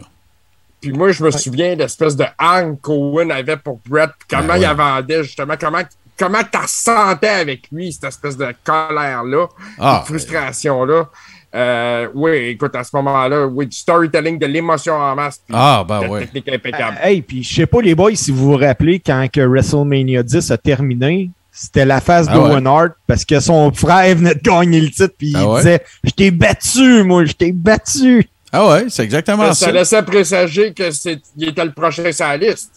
Ah ben oui. Absolument. Puis l'autre Ben oui, affaire, puis là, tu parles de détails. Ouais, vas-y, Steve, vas-y. En plus quand il gagne Owen, moi dans ma tête ça me dit bon ben euh, Brett gagnera pas la ceinture à soir là parce qu'il venait de Ouais, perdre ouais, dans le premier match contre Owen. Mais tu sais, on parle de détails, tu sais, que tout est. Souvent, tout est un détail. Rappelez-vous, dans les premiers spots, là, dès qu'ils se touchent, c'est quand il y a le lock-up, là, collar and elbow, puis là, euh, Owen, il fait un arm drag à Brett, puis là, Brett, il se relève debout, puis il regarde son frère, on va dire. OK, OK, t'es pas payé. Tous ces petits détails-là, là, ça, c'est tous des petits détails, mais ça contribue à toute la storyline que tu te fais présenter dans ce combat-là. Là, il y en a qui vont dire voilà, vous capotez. Non, c'est ça l'art de ça. C'est ça. C'est ça qui fait que Brett, il est Brett, puis que Sean Stasiak, on s'en calisse. C'est ça. Non, non, mais c'est exactement ça. Puis Brett avait pas la Brett avait pas la shape de Sean Stasiak. Il était pas aussi beau. Il, c'était un beau bonhomme, mais tu sais, c'était pas la même affaire. Mais juste, je me rappelle, il se replace le, le, le, le- le coude, là. Il se replace son, son, son, son elbow pad, puis il regarde son frère, puis OK, en voulant dire OK, OK, ça va être un combat, là. C'est tous ces petits détails-là qui te font réagir ici, puis réagir là, puis tout le kit. Puis quand Cohen, il veut euh, aller chercher du heat, après qu'il a fait le arm drag, il lève le bras dans les airs. Yeah! C'est tous ces petits détails-là. Si t'en fais pas assez, ça fait pas ça. Si t'en fais trop, ça fait pas ça. C'est parfait. C'est un combat parfait. Tant qu'à moi, là, c'est vraiment. Tu sais, ça dure pas 45 minutes. Il n'y a pas de 75 false finish. Euh, tu sais, là, c'est vraiment de toute beauté. Fait qu'on continue ça, mon Steve. Je suis en train de geeker out bien raide, ce combat-là. Euh, number 4. Numéro 4, les boys, WrestleMania 12, Shawn Michael contre Bret Hart. Ah je non, pense c'est- incontournable. Ouais, ouais. Le match le plus long de l'histoire des WrestleMania. Ben ouais. Le- mais le vrai, tu sais, mon opinion, là, JC, je sais pas si tu vas être d'accord avec moi, mais le vrai tour de force, il n'y a personne qui s'est posé la question. Ben, peut-être aujourd'hui, à l'époque, oui, là, c'est sûr, mais il n'y a personne qui, aurait dû se poser la question Brett puis Sean peuvent-tu faire un heure? Non. Le vrai tour de force, c'est Pat Patterson d'avoir convaincu Vince de mettre un combat d'une heure à Mania. C'est ça le vrai tour de force. Parce que moi, je suis convaincu que aujourd'hui, je te parle pas à l'époque, on était des ticus, mais tu sais, si est-ce que euh, sont capables de, de, de charrier un combat d'une heure, ces deux gars-là? Ben oui, voyons. Aucun, aucun doute là-dessus. Puis de ne pas avoir perdu le fil de la storyline pendant une heure. En plus, n'oubliez pas, là, il y avait un spot de timer là-dedans. Là. Tu sais, Ouais. C'était pas juste une affaire de non, non, non, fallait que rap, puis là. Fait que non, non, c'est vraiment. euh, non, non, c'est- du grand art. Moi, je, faites pas le saut, je vais vous divulgacher quelque chose. Ce combat-là, il est pas dans mon top 10. Parce que oui, ils ont réussi, mais moi, j'ai- trouvé ça trop long. Comme fan. Je C'était ne long, puis-. Moi, là, j'ai, j'ai- je l'ai déjà compté. euh, j'en ai fait euh, des matchs comme ça. Là, euh, ou des One Hour Broadway, ou des affaires comme ça. Ouais, ben moi j'en ai fait puis euh, avec un gars qui s'appelait Ice. Puis euh, on avait été, c'est JC qui était là puis qui calait le temps justement. Puis on, on avait été le voir puis on y avait dit tu vas transformer les 4 minutes en 5 minutes puis des bébelles de même parce qu'on n'avait pas un compteur comme eux autres. Je Parce qu'eux autres ils ont réellement fait une heure là. Oui, oui, absolument. C'est une vraie heure. Puis en fait, c'est plus qu'une heure. Quand t'es- honnêtement, de, de, de, de, de Yeah. cloche à cloche, c'est un peu plus qu'une heure. Là. Ah on a oui, fini puis sur euh, un timer spot ce soir-là. Ah Oui, parce que moi, je me rappelle même que d'en faire un, à un moment donné, puis euh, de dire au ref, hey, il nous reste combien de temps? Puis il me dit euh, quelque chose comme, ah, il y a 23 minutes de fête, puis tu dis, tabarnak! Il reste Il en d'ouvrage. reste mon- encore trois fois ça, tu sais. Ouais, il te reste d'ouvrage, mon pit. Mais ouais, mais, mais je, regarde, là, moi, je vous le dis tout de suite, là, il n'y aura pas ce match-là dans mon top 10. Sauf que je respecte ce match-là. Mais pour mon goût à moi, pour mes capacités d'attention, tout ça, une heure, c'est trop long. Mais je respecte au bout de ce match-là. C'est un, un milestone de WrestleMania. Ça, il n'y a aucun doute là-dessus. Euh, on arrive à numéro 3, je pense. hein. OK. Number 3. Euh, mon numéro 3, les boys, on s'en va à WrestleMania 3. Ricky the Dragon Steamboat contre Macho Man. C'est la première fois qu'on on était vraiment rivés sur le bord de notre chaise parce que hey, ça pouvait finir n'importe quand. Là. Ah on ouais. réussit à nous vendre les faux finishes. Ah, ils, ont- ils ont quasiment inventé le faux finish. Là. Le, le, le hype du faux finish est venu au monde là. Oui. Puis on vous racontera pas l'histoire, vous l'avez entendu 500 fois, là, les, les, les 137 moves back-à-back ou 160 cucs à apprendre par cœur, 8 pages de moves de 1 à 160 cucs. Puis les gars, ils squeezaient. là. Tu sais quoi, le move 137? Puis tu sais, quand ils se voyaient dans le locker, c'est euh, c'est du très, très, très grand art. Rajoute là-dedans le petit euh, comic relief de George the Animal Steel qui est en amour avec Elisabeth. Rajoute que la fiode, c'était c'était quand même un point culminant dans une fiode avec Macho Man puis Ricky the Dragon Steamboat. Il avait pitché la, la, la ring bell La dans la gorge. gorge. là, C'est ça. Puis là, les spots avec le docteur puis euh, le Dragon, il n'est pas capable de parler. Puis tout. C'était magistral. Vraiment, là. C'est... c'est- le- les build-up de combat d'aujourd'hui se font plus comme ça. Puis là, il faut vivre avec son temps, là, mais c'est c'est- c'est- c'est- c'est de valeur que ça se fasse pas. Euh, Écoute, ça- Vas-y. Moi, ce que je me rappelle vraiment de ça, c'est que Steamboat, savait très bien qu'il venait de livrer le meilleur match Ah, ben oui. à la WWE de son histoire à lui. Là. Puis euh, il savait aussi très bien qu'il servait de, champion de transition parce qu'il s'en allait. hein. Ben, en fait, Il c'est. c'est- une pause. Ouais, mais c'est pas exactement comme ça ça s'est passé, en fait. L'affaire qui est arrivée, c'est que la, réputation. J'adore The Dragon Steamboat, fait que je veux pas avoir l'air de, de- de le knocker là, quand je dis ça, mais la réputation que Steamboat avait, puis il a pas fini ses jours avec cette femme-là, c'était que sa conjointe était bien écœurée qu'il fasse ça. Puis, euh, si vous vous souvenez, en plus, il avait fait une pause, il était revenu, blablabla, puis c'est parce qu'elle était enceinte, évidemment. Et euh, là, il a demandé une pause par rapport à ça, mais il se faisait bien gros s'il à la maison pour, pour dire. euh, fait que, fait que tu sais, Ricky the Dragon Steamboat avait un petit peu la réputation que c'était c'était pas lui le boss à la maison. On va dire ça comme ça. Puis c'est comme ça qu'est arrivé euh, Honky Tonk Man aussi dans photo, puis toute la patente. Et c'est comme ça que, écoute, ça va avoir donné, en fait. C'est drôle, hein, parce que il l'a gagné de Macho Man, qui, était le plus longest reigning avant. Là, il l'a donné à Steamboat. Steamboat s'est en allé. Puis après ça, ils l'ont donné à Honky Tonk Man, qui l'a battu d'une trentaine de jours. Parce qu'à ce jour, c'est encore, lui qui a eu la belt le plus longtemps, la ceinture intercontinentale. Puis tu sais, oubliez pas une affaire, là. Tu sais, quand Brett l'a gagné, c'était big. Quand Rick Rude l'a eu, c'était big. Euh, Kurt Hennig l'a eu, c'était big. Tu sais, ça a toujours été la ceinture des workers. Ça a toujours été Ben la oui. ceinture du workhorse. Tu sais, c'était pas la. Puis souvent, c'était le tremplin pour t'amener à World Belt aussi. Tu sais, mais pas toujours. Tu sais, Rick Rude, euh, je pense pas qu'il ait jamais été pressenti pour avoir la belt euh, à, euh, à WWE du moins. Mais tu sais, à cette époque-là aussi, c'était ça. Fait que, que moi, j'adore euh, Honky Tonk Man, je m'en cache pas. Là. Je l'ai toujours dit. Fait que c'était quand même quelque chose. Là. Moi, dans, dans les bonnes rivalités de lutte que je me souviens, c'est Greg Valentine contre Dito Santana, puis c'était pour la La IC Belt. Absolument. Ah Absolument. Tout à fait. On continue ça, on s'approche au number two. Ah, je vais le refaire. Number two. Euh, numéro 2, c'est un choix que JC a nommé, mais moi, ça va être WrestleMania 25, Shawn Michael contre Undertaker. Euh, Le premier. oui, ben, les premiers, c'est tout le temps meilleur que les deuxièmes. Puis celui-là euh, était meilleur. Tu sais, je- pense réellement que c'est un des meilleurs, meilleurs matchs, mais il pouvait, je pouvais pas le placer en numéro un, puis vous allez voir pourquoi. Ben ouais, c'est sûr. Je- je- moi, j'ai j'ai déjà un furling de où est-ce qu'on s'en va. Number one. Number one, les boys, euh, Martin, je vais juste te le confirmer. Dans le fond, euh, on est encore à WrestleMania 3. Puis C'est Andre contre Hulk Hogan. C'est, ça a été le match de lutte sûrement qui se fait encore parler aujourd'hui. Puis, tu sais, c'est pas un match incroyable, mais c'est la signification qu'il y avait qui fait de ce match-là qui rentre à ma première position. Pour mettre ça en perspective, là, puis je veux pas t'enlever les mots de la bouche, je vais te dire pourquoi moi je considère très important, ce combat-là.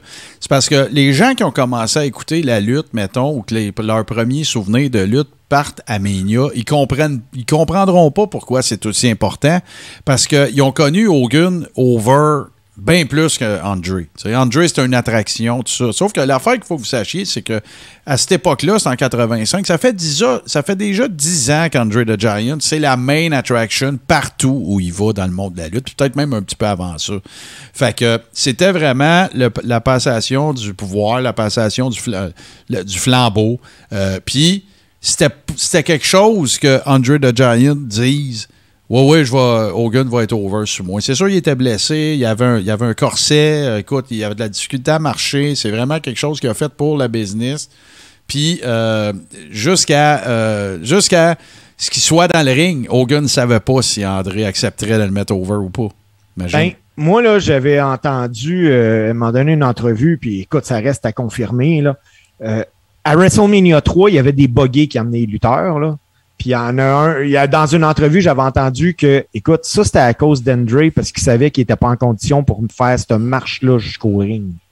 Ah ben moi, je- ça se peut que quelqu'un ait déjà dit ça, mais moi, ce que j'ai lu et vu- entendu à plusieurs reprises, c'était juste parce que le Superdome, c'était trop long. là. Le, le show aurait duré une heure de plus à les faire marcher. Là. Hey, même, Ah, la, c'est clair. même la raid de bugger, c'était long. Fait qu'imagine-toi à pied, tu sais. Je veux dire, écoute, là. Euh, moi, ça, les gars, je l'ai vu là, euh, à, à l'entrée de l'Undertaker à WrestleMania 30. C'est Celui que les Hardy Boys font leur retour. Ouais. là. Euh, Taker fait la finale contre Roman. Sa marche était tellement slow à Taker qu'ils l'ont emmené euh, à moitié de la rampe pour commencer à le faire marcher. Ah, c'était trop long, ça. Je m'en rappelle. Moi, j'ai trouvé ça trop long. J'ai vraiment, j'ai vraiment trouvé ça trop long. Et Martin, j'ai euh, Oui. juste une- avant de terminer, j'ai une petite mention honorable. non, c'est après. que- C'est après. Ah, c'est après? C'est après les Ok. mentions honorables, absolument. Euh, fait que je vais commencer. Je vais m'auto euh, dire mes numéros. Alors, voici. Number 10. Ben, moi, j'ai j'ai pas le choix de commencer par WrestleMania 6 et euh, Hogan. Fait que moi, ça va être super rapide parce qu'il y en a plusieurs que vous avez déjà nommés, peut-être sauf euh, un, sauf un, je dirais. Euh, mais c'est évidemment, là, on se répétera pas, c'est Hogan contre euh, Ultimate Warrior. Pourquoi? Parce que je suis aussi au pic de mon fan, fandom à l'époque. Je veux dire, je suis en secondaire 5. euh, je me rappelle, je l'ai déjà compté dans le show, j'avais loué à cassette avec mon chum Martin Poirier. Puis on avait écouté ça. Là, c'est- mon premier gros méga full débile pop émotif de kid qui commence à comprendre un peu la lutte puis tout là. Fait que c'est euh, définitivement que ce combat-là, il, figure là-dedans. Euh, dans mon top 10, je serais je serais pas capable de pas le mettre. Voilà. C'est purement émotif. là. Je continue. Number 9. Mon numéro 9 euh, n'a pas été nommé et j'en suis très content parce que c'est rare que à WWE, euh, comment je dirais ça, je vais, vraiment. euh, comment est-ce que je pourrais dire ça? C'est rare que la WWE me fait euh, littéralement tomber sur le cul, mettons, avec, un spot. Puis celui-là, c'en est un que j'ai-. La, la m'a décroché. C'est WrestleMania 19, Kurt Angle contre Brock Lesnar, qui essaye le Shooting Star Press. Euh, écoute, tu sais, on savait qu'on on avait affaire à un freak avec Brock Lesnar, mais là, on l'a vu. Là. Hey, le gars, il a fini le combat commotionné, esti, là. OK? Ouais, c'était weird à regarder, là, on s'entend, mais tu sais, déjà, juste se tenir debout. C'est un des, un- des, des, des spots les plus cringe que je me rappelle. Puis là, je parle pas, là, tu sais, de Vicious surveiller la jambe, des affaires non, non, ta mania, là, c'est pas pareil, là. Pas pareil pantoute, là. C'est live, puis t'as pas de, t'as pas de, de 10 second censorship, puis toute la patente, là. T'as rien de ça. C'est live, live, là.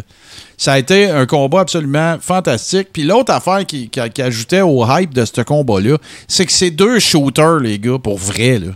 Kurt Angle, médaille d'or avec le coup cassé, puis Brock Lesnar, champion NCAA, genre 4 ans en ligne. euh, tu sais, regarde, là, c'est c'est deux astis de brutes, là. Fait que moi, ça, c'est sûr que juste pour le holy shit factor de tout ce combat-là, euh, puis euh, Brock Lesnar n'a pas eu l'air fou, là, mais pas, pas en tout avec Kirk. Là. Vraiment pas. Fait que moi, je, je considère que c'est un combat euh, suffisamment important pour que pour qu'il fasse ma liste. Puis là, ben comme je vous ai dit, hein, il y a plein d'affaires que moi j'aurais mis, que je mets pas, puis toute la kit parce qu'on n'avait pas le choix d'en choisir 10. Fait que tu sais, de vous dire que c'est mon top 10, c'est quasiment de la bullshit parce que il aurait fallu qu'on fasse un top 30 là, tu sais, dans, mes, euh, souvenirs. Alors, euh, je continue. Number 8. Ben, moi, je vais vous surprendre, puis je vais vous dire la raison pourquoi que je mets WrestleMania 17 de Rock contre Austin c'est parce que c'est la seule, c'est une des seules époques de l'histoire de la lutte qu'on a eu droit à deux phénomènes à leur pic en même temps. OK? Hogan Andre, c'était écœurant, passation du flambeau, patati patata. Euh, Stone Cold, c'était un match de marde, mais Stone Cold contre Shawn Michaels, quand que, on a commencé la Stone Cold era, c'était écœurant, sauf que Shawn Michaels, il n'y a plus de dos.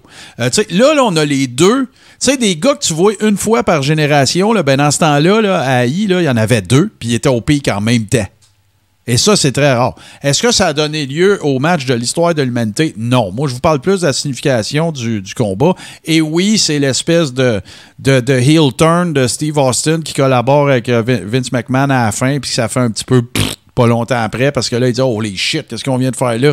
On vient de faire un heel turn à Stone Cold. Mais il y a, eu un, gros, un autre gros euh, Holy shit factor euh, qui est pas négligeable, selon moi, dans le assez en tout cas pour que ça puisse, euh, en faire un, un top 10. Alors euh, voilà, c'est mon numéro 8. Number 7.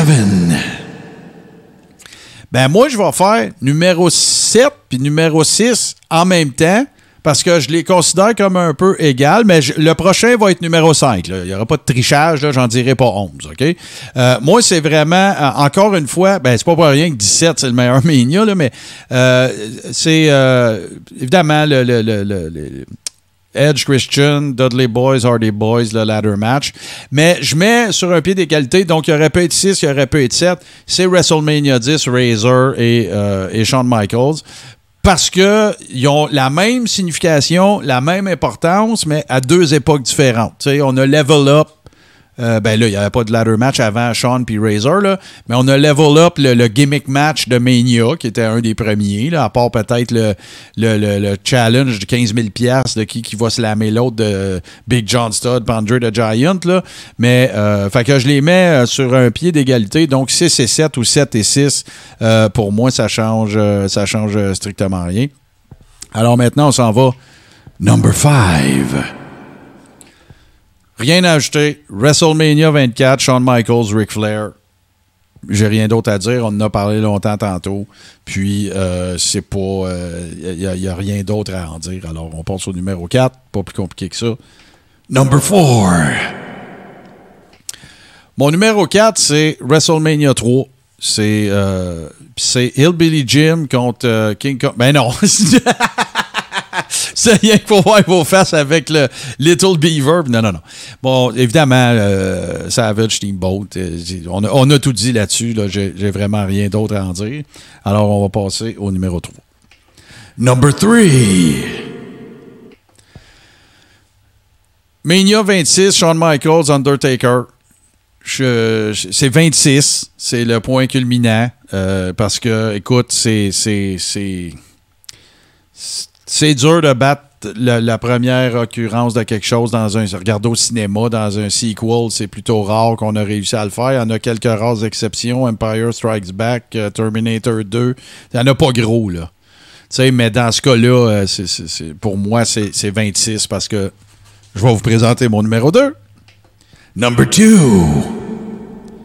WrestleMania 25, les deux mêmes gars. Gars, je, je peux pas passer à côté. Je peux pas. Ah, c'est- écoute, c'est je c'est peux tellement pas. magique, là. Écoute, Ah non, je ça- peux. Tu sais, la lumière rencontre la noirceur. euh, tu sais, euh, Shawn Michaels descend du ciel, Taker sort du sol. euh, c'est- parfait. C'est- C'est c'est tout ce qu'un gros combat de Mania devrait être. Euh, c'est pas plus compliqué que ça. C'est- C'est c'est Shawn Michaels. C'est Shawn Michaels qui a pu les capacités athlétiques qu'il avait, mais qui a 10 ans de plus d'expérience. Fait que ça change rien pour nos yeux de, fans de lutte. Euh, c'est. Non, non. Moi, j'écoute là. euh, number two. Et on s'en va au number one. Number one. Austin Bret Hart. Moi, j'ai. euh. C'est. Comment je te dirais ça? C'est le match. C'est un match duquel on s'attendait le moins qui nous en a donné le plus à Mania. C'est même que je vois. On le savait, ça se. No DQ, euh, euh, I Quit Match, euh, Shawn Michaels, Bret Hart, Shawn Michaels, Stone Cold, Bret Hart. On le sait qu'on va avoir un bon match. Bret, il est là, toute la patente. Et bang, ça devient une pièce d'anthologie. Tu sais, on s'attendait pas à ça, là. Je veux dire, euh, c'est le swerve complètement total, fait à la perfection. Puis c'est. c'est, présentez-moi ça comme vous voulez. On fera pas le débat. C'est qui le top des tops, des tops, des tops, des tops qu'il a jamais eu à WWE. Là. Euh, ça pourrait être un sujet de conversation. Moi, je continue de dire que c'est, Stone Cold à cause de la merch, à cause du pop culture, à cause de. Hey, le monde se promenait. Puis tout le monde avait un chandail 316. Oui, oui, il y a eu Hogan, puis euh, Hulkamania, puis tout, mais c'est pas comparable. Le, le channel de vente était pas le même non plus. Tu peux pas commander ça sur Internet. Dans le temps d'Hogan, fallait que tu commandes ça d'un P.O. Box, puis des affaires de même. Euh, c'est. Puis pourquoi je, je raconte tout ça? C'est parce que c'est le point de départ. c'est parce que c'est là que ça a commencé. Le vrai, le vrai build-up, le vrai momentum de Stone Cold était déjà commencé, mais c'est ça qui, qui, a amené vers. Puis l'autre affaire, ben écoute, tout ça a euh, finalement culminé vers. Avec Hogan Andre, le Screwjob, c'est probablement les deux événements les plus importants. Il s'est passé plein d'autres affaires, mais de l'ère moderne, c'est les deux événements, euh, je dirais, les, plus importants. Fait que moi, je dirais que euh, c'est pour mes, mon top 10, numéro 1, c'est euh, c'est Brett contre, euh, contre euh, Stone Cold. Euh, on commençait avec JC, mention honorable, t'en avais 38, pige dans le sac. ouais, ben c'est ça. Écoute, puis encore là, c'est pas facile, les mentions honorables, mais j'en- regarde, j'en ai deux. J'en ai choisi OK, c'est correct. Attends un peu, attends un peu, attends un peu. Honorable mentions. OK, donc, euh, mention honorable euh, ben, au numéro 2, je vais avec Mickey James contre Trish Stratus à WrestleMania 22. Le combat Euh, de- des- des French, puis de- du, euh, du V-Sign, puis tout ça, là? Oui, parce que ce combat-là m'écœure assez pour que je le trouve bon. OK, je te... OK? je comprends rien, mais t'as le doigt. je, suis pas un fan de Mickey James, justement. Mais je sais pas, moi, ce combat-là, il a, il a transcendé de quoi dans cette histoire-là. Puis, ouais, peut-être que c'est la vulgarité de tout ce que ça a exposé, justement. Je sais pas, je sais pas, mais j'ai décidé de le mettre là. t'sais. Bon, parfait, t'as le c'est- C'était mention T'as pas honorable. vu l'autre. mais Vas-y. il était pas dans le top 10. Écoute, on s'en va à WrestleMania 11, un, un combat de soumission arbitré par Roddy Roddy Piper Ah entre ouais. Bret Hart et Bob Backlund. Mais JC, là, faut qu'on se parle, là. T'as vraiment Ah non, trippé ce combat-là. C'était merdique. J'ai aimé ça, moi, ce combat-là. Bob Backlund, il était même pas. Bob Backlund se fait coller son spot, on s'en va à la maison. Il est même pas capable de dire yes. Il fait juste faire. il fait juste Je crier. te parle du souvenir, j'ai pas revu le combat Ok, tu devrais le rechecker. Ok, c'est pour ça. Tu vas déchanter en arabe. J'ai décidé de mettre de l'émotion dans, dans les dimensions arabes. Euh, mais c'est ça, c'était ces deux-là. J'en avais d'autres aussi. Puis que. euh, c'est ça, on va passer à non, non, non, mais deux, c'est correct. Là. C'est pas. Écoute, Oh, moi, ouais. j'ai zéro jugement. C'est ta liste. Hein. Tu fais ce que tu veux. Puis, euh, Ouais, écoute, non, non, mais regarde, mais pendant des mois, mais. j'aimais ça. Ouais. Euh, je l'ai écouté souvent, ce combat-là, quand j'étais jeune. Je le trouvais bon, moi. Bon, ben, réécoute-le et Ouais. puis on s'en reparle.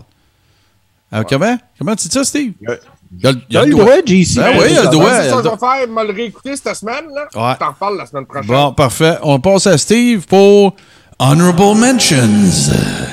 Euh, écoutez, les boys, moi, c'est bien, bien simple. Puis en plus, après, il faudra que je quitte euh, assez rapidement. Euh, Bret Hart contre Steve Austin dans le double turn. Ça, j'ai j'ai pas le choix. Puis, ma deuxième mention honorable, j'ai j'ai pas assez proche euh, de le mettre. J'y ai tellement pensé. Puis finalement, j'ai pas j'ai juste pas trouvé de place. tu sais. Euh, WrestleMania 30, Undertaker, Brock Lesnar, parce que toute bonne chose a eu une fin. Ben ouais, c'est ça. Euh, Tu vas me, je vais faire ça rapide parce qu'il faut que tu partes, Steve. Mais voici, je vous fais mes deux Honorable Mentions. La fin de la streak.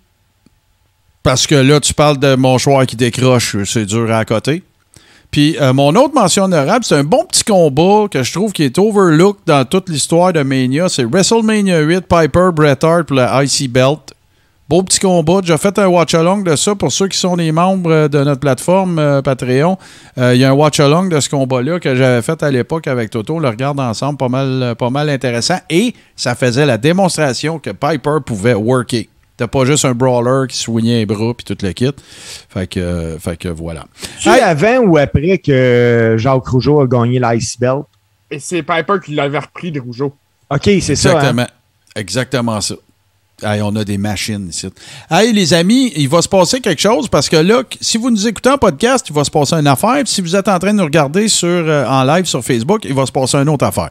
Pour ceux qui sont en live sur Facebook, ben, euh, on va faire une courte pause parce que ça va être le segment Les deux tunes, mais on fera pas jouer ça sur Facebook, des raisons évidentes.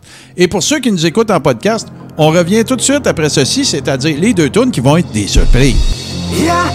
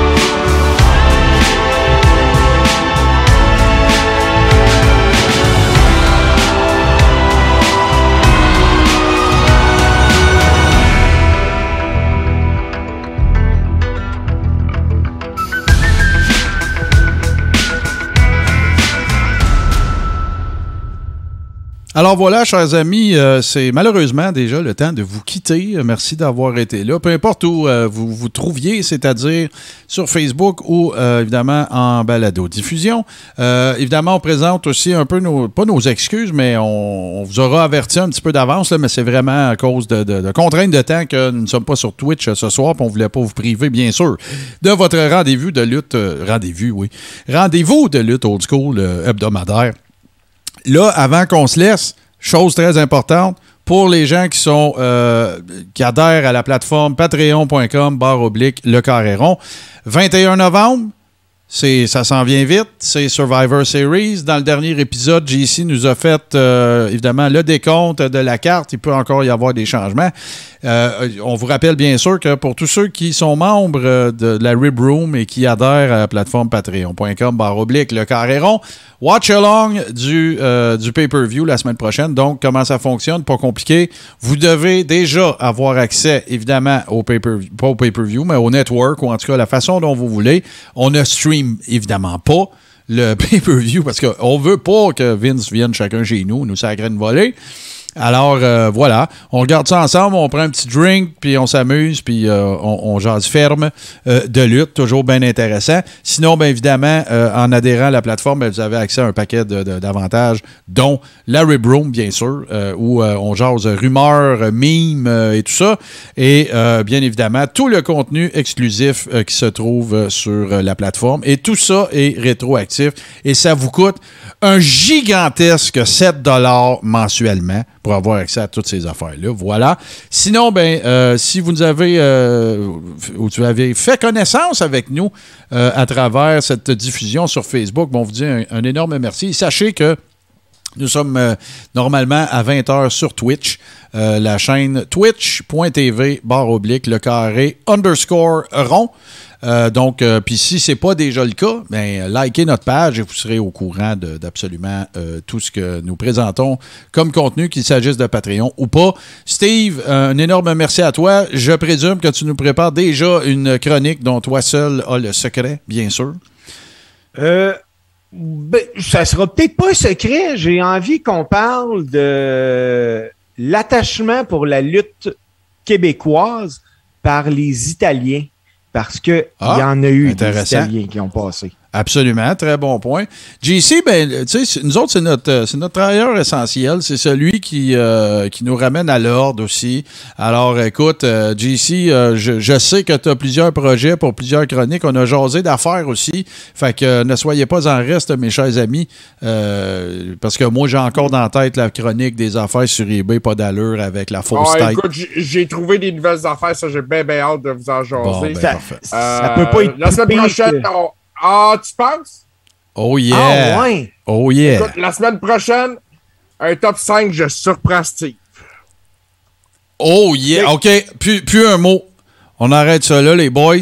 Fait que nous autres, ne nous reste plus qu'à vous laisser sur la meilleure musique, le meilleur mash-up de musique de lutte, en fait, euh, qu'on espère qu'il se fera pas striker sur Facebook. C'est une composition de mon grand chum, Super Dave Bérubé.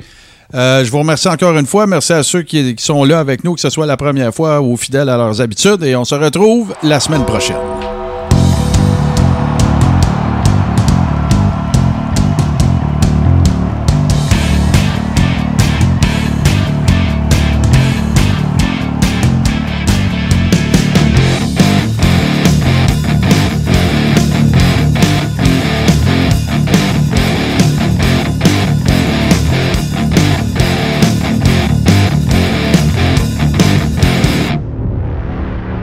Membre de la famille H2O Web Media.